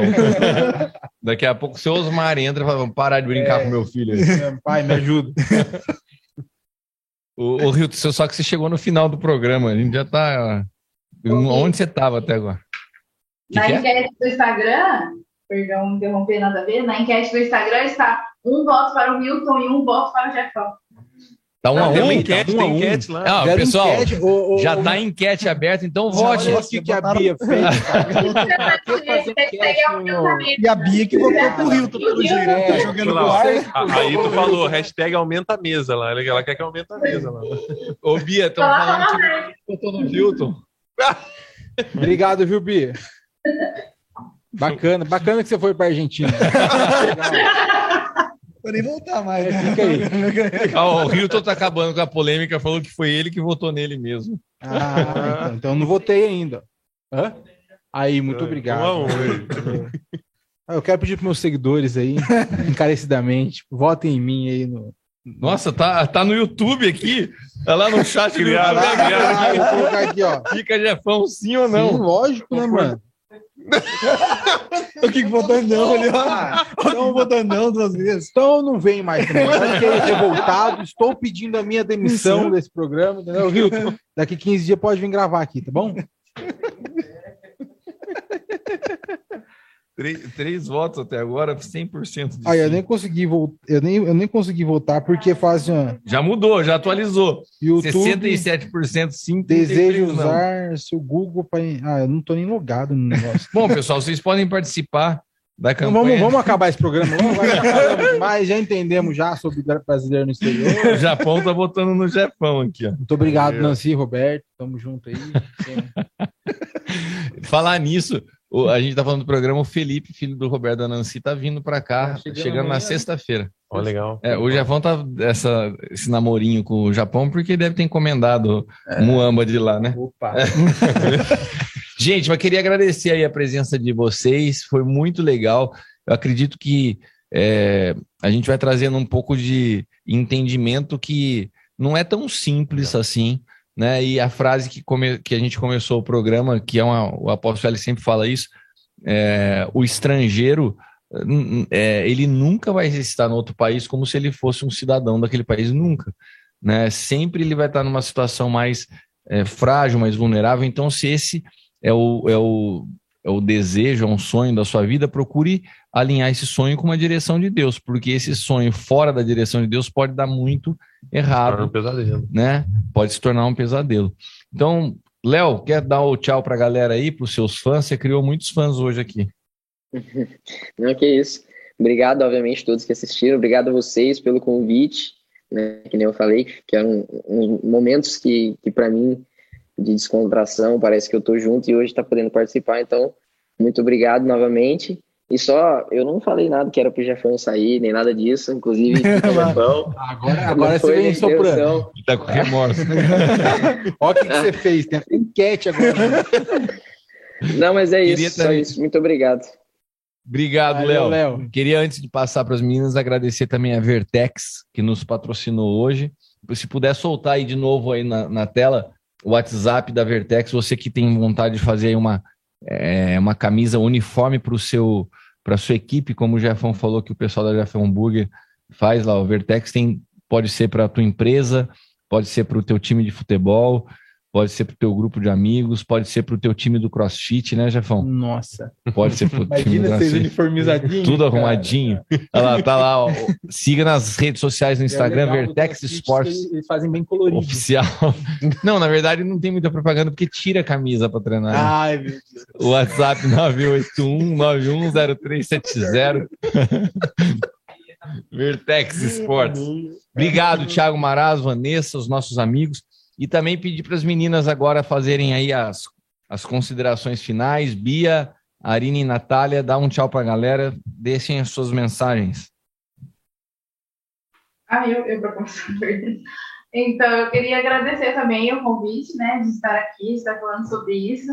Quando eu recebi o convite, eu falei, nossa, mas eu cheguei faz 15 dias. Daí Deus falou comigo assim, mas tá tudo bem, chegou faz 15 dias. Então, eu agradeço o convite. Eu tô sempre aí, né, de trás das câmeras, na produção, e é muito legal. E aí, hoje eu tô aqui na produção, trabalhando e sendo entrevistada, então é muito legal. Então, eu queria agradecer e é muito legal falar sobre esse assunto. Então, quem está assistindo, tiver é, curiosidade de saber como eu fiz para estar aqui, como as meninas fizeram também, pode me procurar lá no Instagram que eu vou adorar responder. Essa Bia é blogueirinha igual você, né, ô Jafão? Pode me procurar. Qual que é o seu Instagram, Bia? Ah, ela quer ela, Ela quer, ela seguidores. quer, quer seguidores. Qual que é o seu Instagram, Bia? Ai, vergonha! É, é Ana B. Pimenta, Ana com dois N's. Ana, com dois N's, B Pimenta. Você segue a Bia lá para ter dicas sobre como você morar em Rosário. E se você quiser também entrar no EFATA do Na Mesa Podcast, é a Bia que cuida pra gente também. É, a Samira tá falando muito legal o assunto, saudade, muito bom ouvir as experiências de vocês. Natália e Arine, Ah, eu queria só agrade- agradecer vocês, como ela falou, é um privilégio e é muito legal se sentir perto, assim, mesmo estando longe. Uma, uma das coisas que, antes da pandemia, que começou a fazer a gente se sentir muito mais perto era o Aljava, porque tinha o bate-papo lá Aljava, mesmo sendo gente muito grande, né? eu tô em Mas- falha com vocês, né? Na Não. verdade, é que não teve Aljava Online ainda, mas a hora que tiver, vamos ver, eu acho que semana que vem eu faço. A gente vai gostar muito. É, nada, é uma coisa que faz a gente se sentir muito próximo. Então, muito obrigada. Mesmo é, foi um privilégio. E é muito bom pensar que a gente tem uma casa para onde voltar. E é isso. Obrigada, gente. É, queria agradecer pelo convite é, e dizer, eu queria só falar uma coisa para as pessoas que estão escutando, né? Que talvez queiram vir ou, ou ir para outro lugar e, e tudo mais. É, que é, é difícil, né? Então não é aquele sonho, né? Todo idealizado, mas que Deus cuida de cada detalhe, né? Porque às vezes é, gera muito medo, né? Então teve até um, um culto de jovens que acho que foi o Daniel que falou sobre é, sobre medo e lidar com o medo, o fato de ter medo. Então, aquela frase clichê, né? Se tá com medo, vem com medo mesmo, né? Mas se é da vontade de Deus, vai dar tudo certo. Queria agradecer e só dizer que a única decepção é que eu não tava aí para comer com vocês. Porque eu escuto podcast geralmente em outros horários. E aí, por exemplo, eu tô correndo e aí vocês começam a comer pudim. Eu falo, não acredito. Pudim, nossa, Tá morta aí. E não acredita? Eu tenho que falar com a Thaís e, e- e com o Dr. Felipe, porque o que a gente tá deixando esse pudim famoso, né? Cara, É. pudim, esse pudim é especial mesmo. Gente, em junho Vou tá. Só para falar rapidinho, teve um- vários clientes que mandaram mensagem falando: tô assistindo ao já o na mesa podcast e queria saber se tem pudim. Olha lá, tá vendo? Viu, galera? Nos patrocina. Patrocina, galera que quiser patrocinar a gente, você tá vendo que dá resultado. O, o Thiago Marazzo só vai falar pra gente do resultado semana que vem, né? Isso aí. O pessoal tá mandando mais mensagens do impressionado com o Léo. Que menino ma- centrado, maduro, feliz de ver que ele está numa outra nação sozinho com essa postura alinhado com o que crê. Léo, muitos elogios a você. Isso aqui foi o Roberto lá do Japão que mandou. E Arthur, tá- só para lembrar que, que tem, o pessoal tá falando que tá acabando a, a, a, a nossa enquete.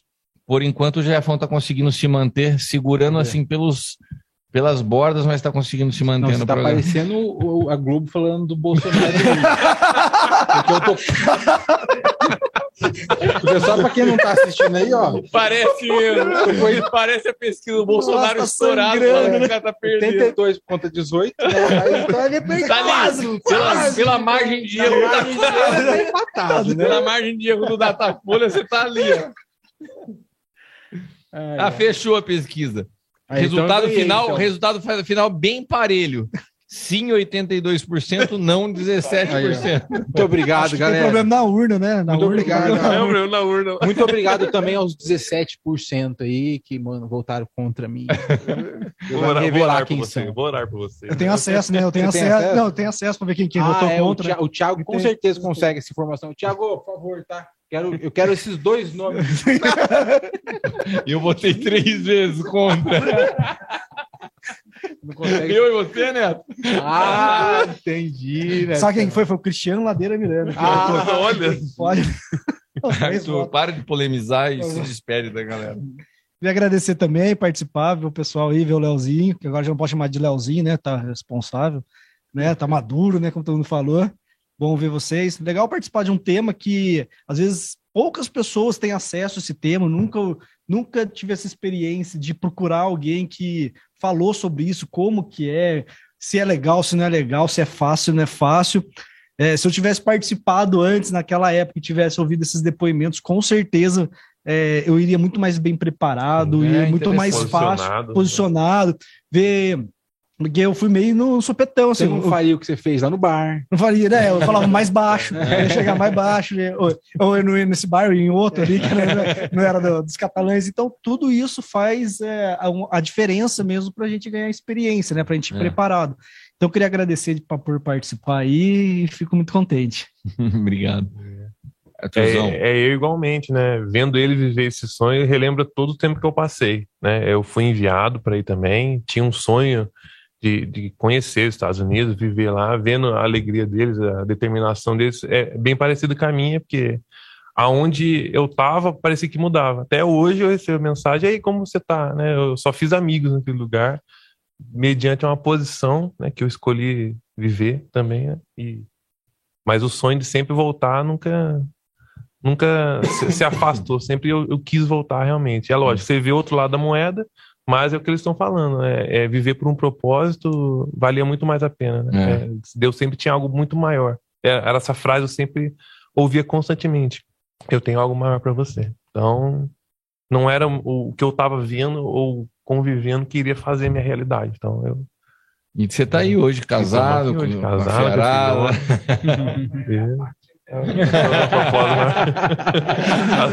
Quem não ouviu aí, o Alexandre falou aqui que o algo maior que Deus tinha para ele era a parte.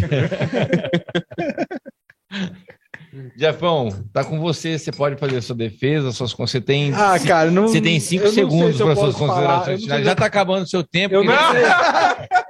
não sei se eu posso falar muito, que foi um programa muito agradável, que eu fui tão atacado, né? Mas amém, né?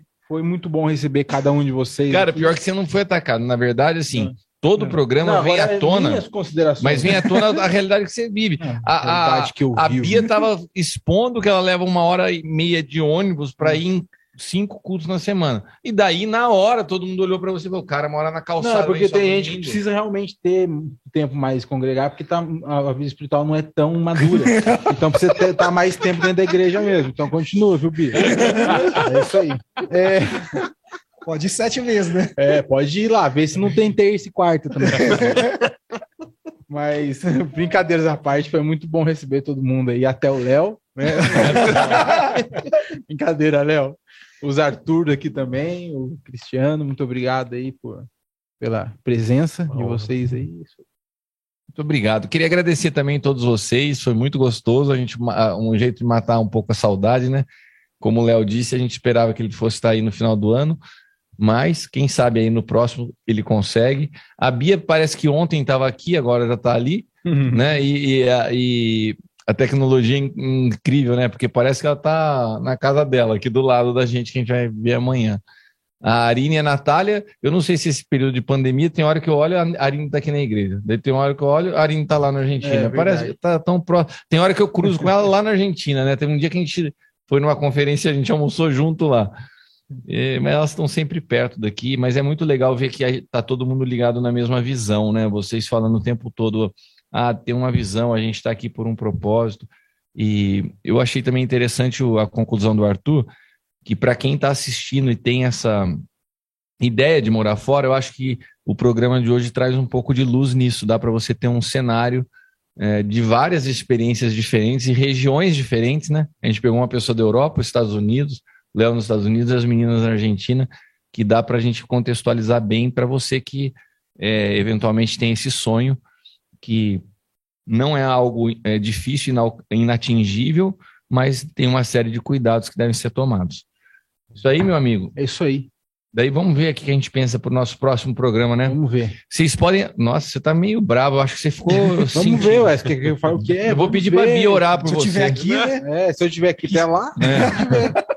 Mas ó, a gente sabe o que eu vou dar de sugestão? Vocês podem escrever para a gente lá, ou no, no Instagram do EFATA online, ou no Instagram é, do Na Mesa Podcast. Ou no arroba Bia. Você pode mandar a sugestão do que você gostaria que a gente falasse no próximo programa. Né? Então, manda para a gente sugestões. Daqui a pouco a gente vai ter também no, no, no, no- no YouTube, no Spotify, os cortes do programa de hoje. Com certeza vai ter assim: é, o que você faz quando você. É, qual a frequência que você vai na igreja, Jefão? Né, Vai ter algum corte nesse sentido, mas assiste lá os nossos cortes também. E, e, e o, o lance do Spotify, desses canais Deezer, é legal porque você pode ir lá fazer o crossfit treinando, entendeu? E ouvindo o podcast, entendeu, Jefão? A, Entendi. a, a Arine faz isso, ela vai correr Melhor que no CrossFit. e vai fazendo. e vou, vou te contar uma coisa. Ô, Léo, sabe o. O, o, o Eugênio, que eu coloquei para falar com você, joga, que joga, tá, jo- joga futebol aqui também, ele treina lá no, no box comigo, né? E ele vai vir aqui para casa, para o sonho, né? Então, uma das colocações que eu vou colocar até no próximo programa é isso: há quantos anos o Alan faz crossfit e quantas pessoas do box dele ele já trouxe para a igreja? né? E eu, pô, a gente tá lá. eu- é agora vamos ter aí, né? mais um, né? mais um crossfiteiro aqui com a gente. O Eugênio tá vindo aqui pro sonho, já veio sábado, domingo passado. Mas o foco do Alan lá é outro, né? O, O o foco do Alan Alan lá é outro. Vai A ser- gente- Então já vai mudar para cross sonho. É. Tem mais um aqui para nos defender. Vou trazer ele no próximo programa. Vou fazer um programa sobre crossfit. Nossa, cara. O Hilton pode vir. Eu nem preciso vir, né? Pode vir, Hilton. Tá aí, ó. Venha participar do do CrossFit. Pessoal, muito obrigado pela presença de todos vocês. Que Deus os abençoe e até o próximo. Valeu. Valeu. Tchau.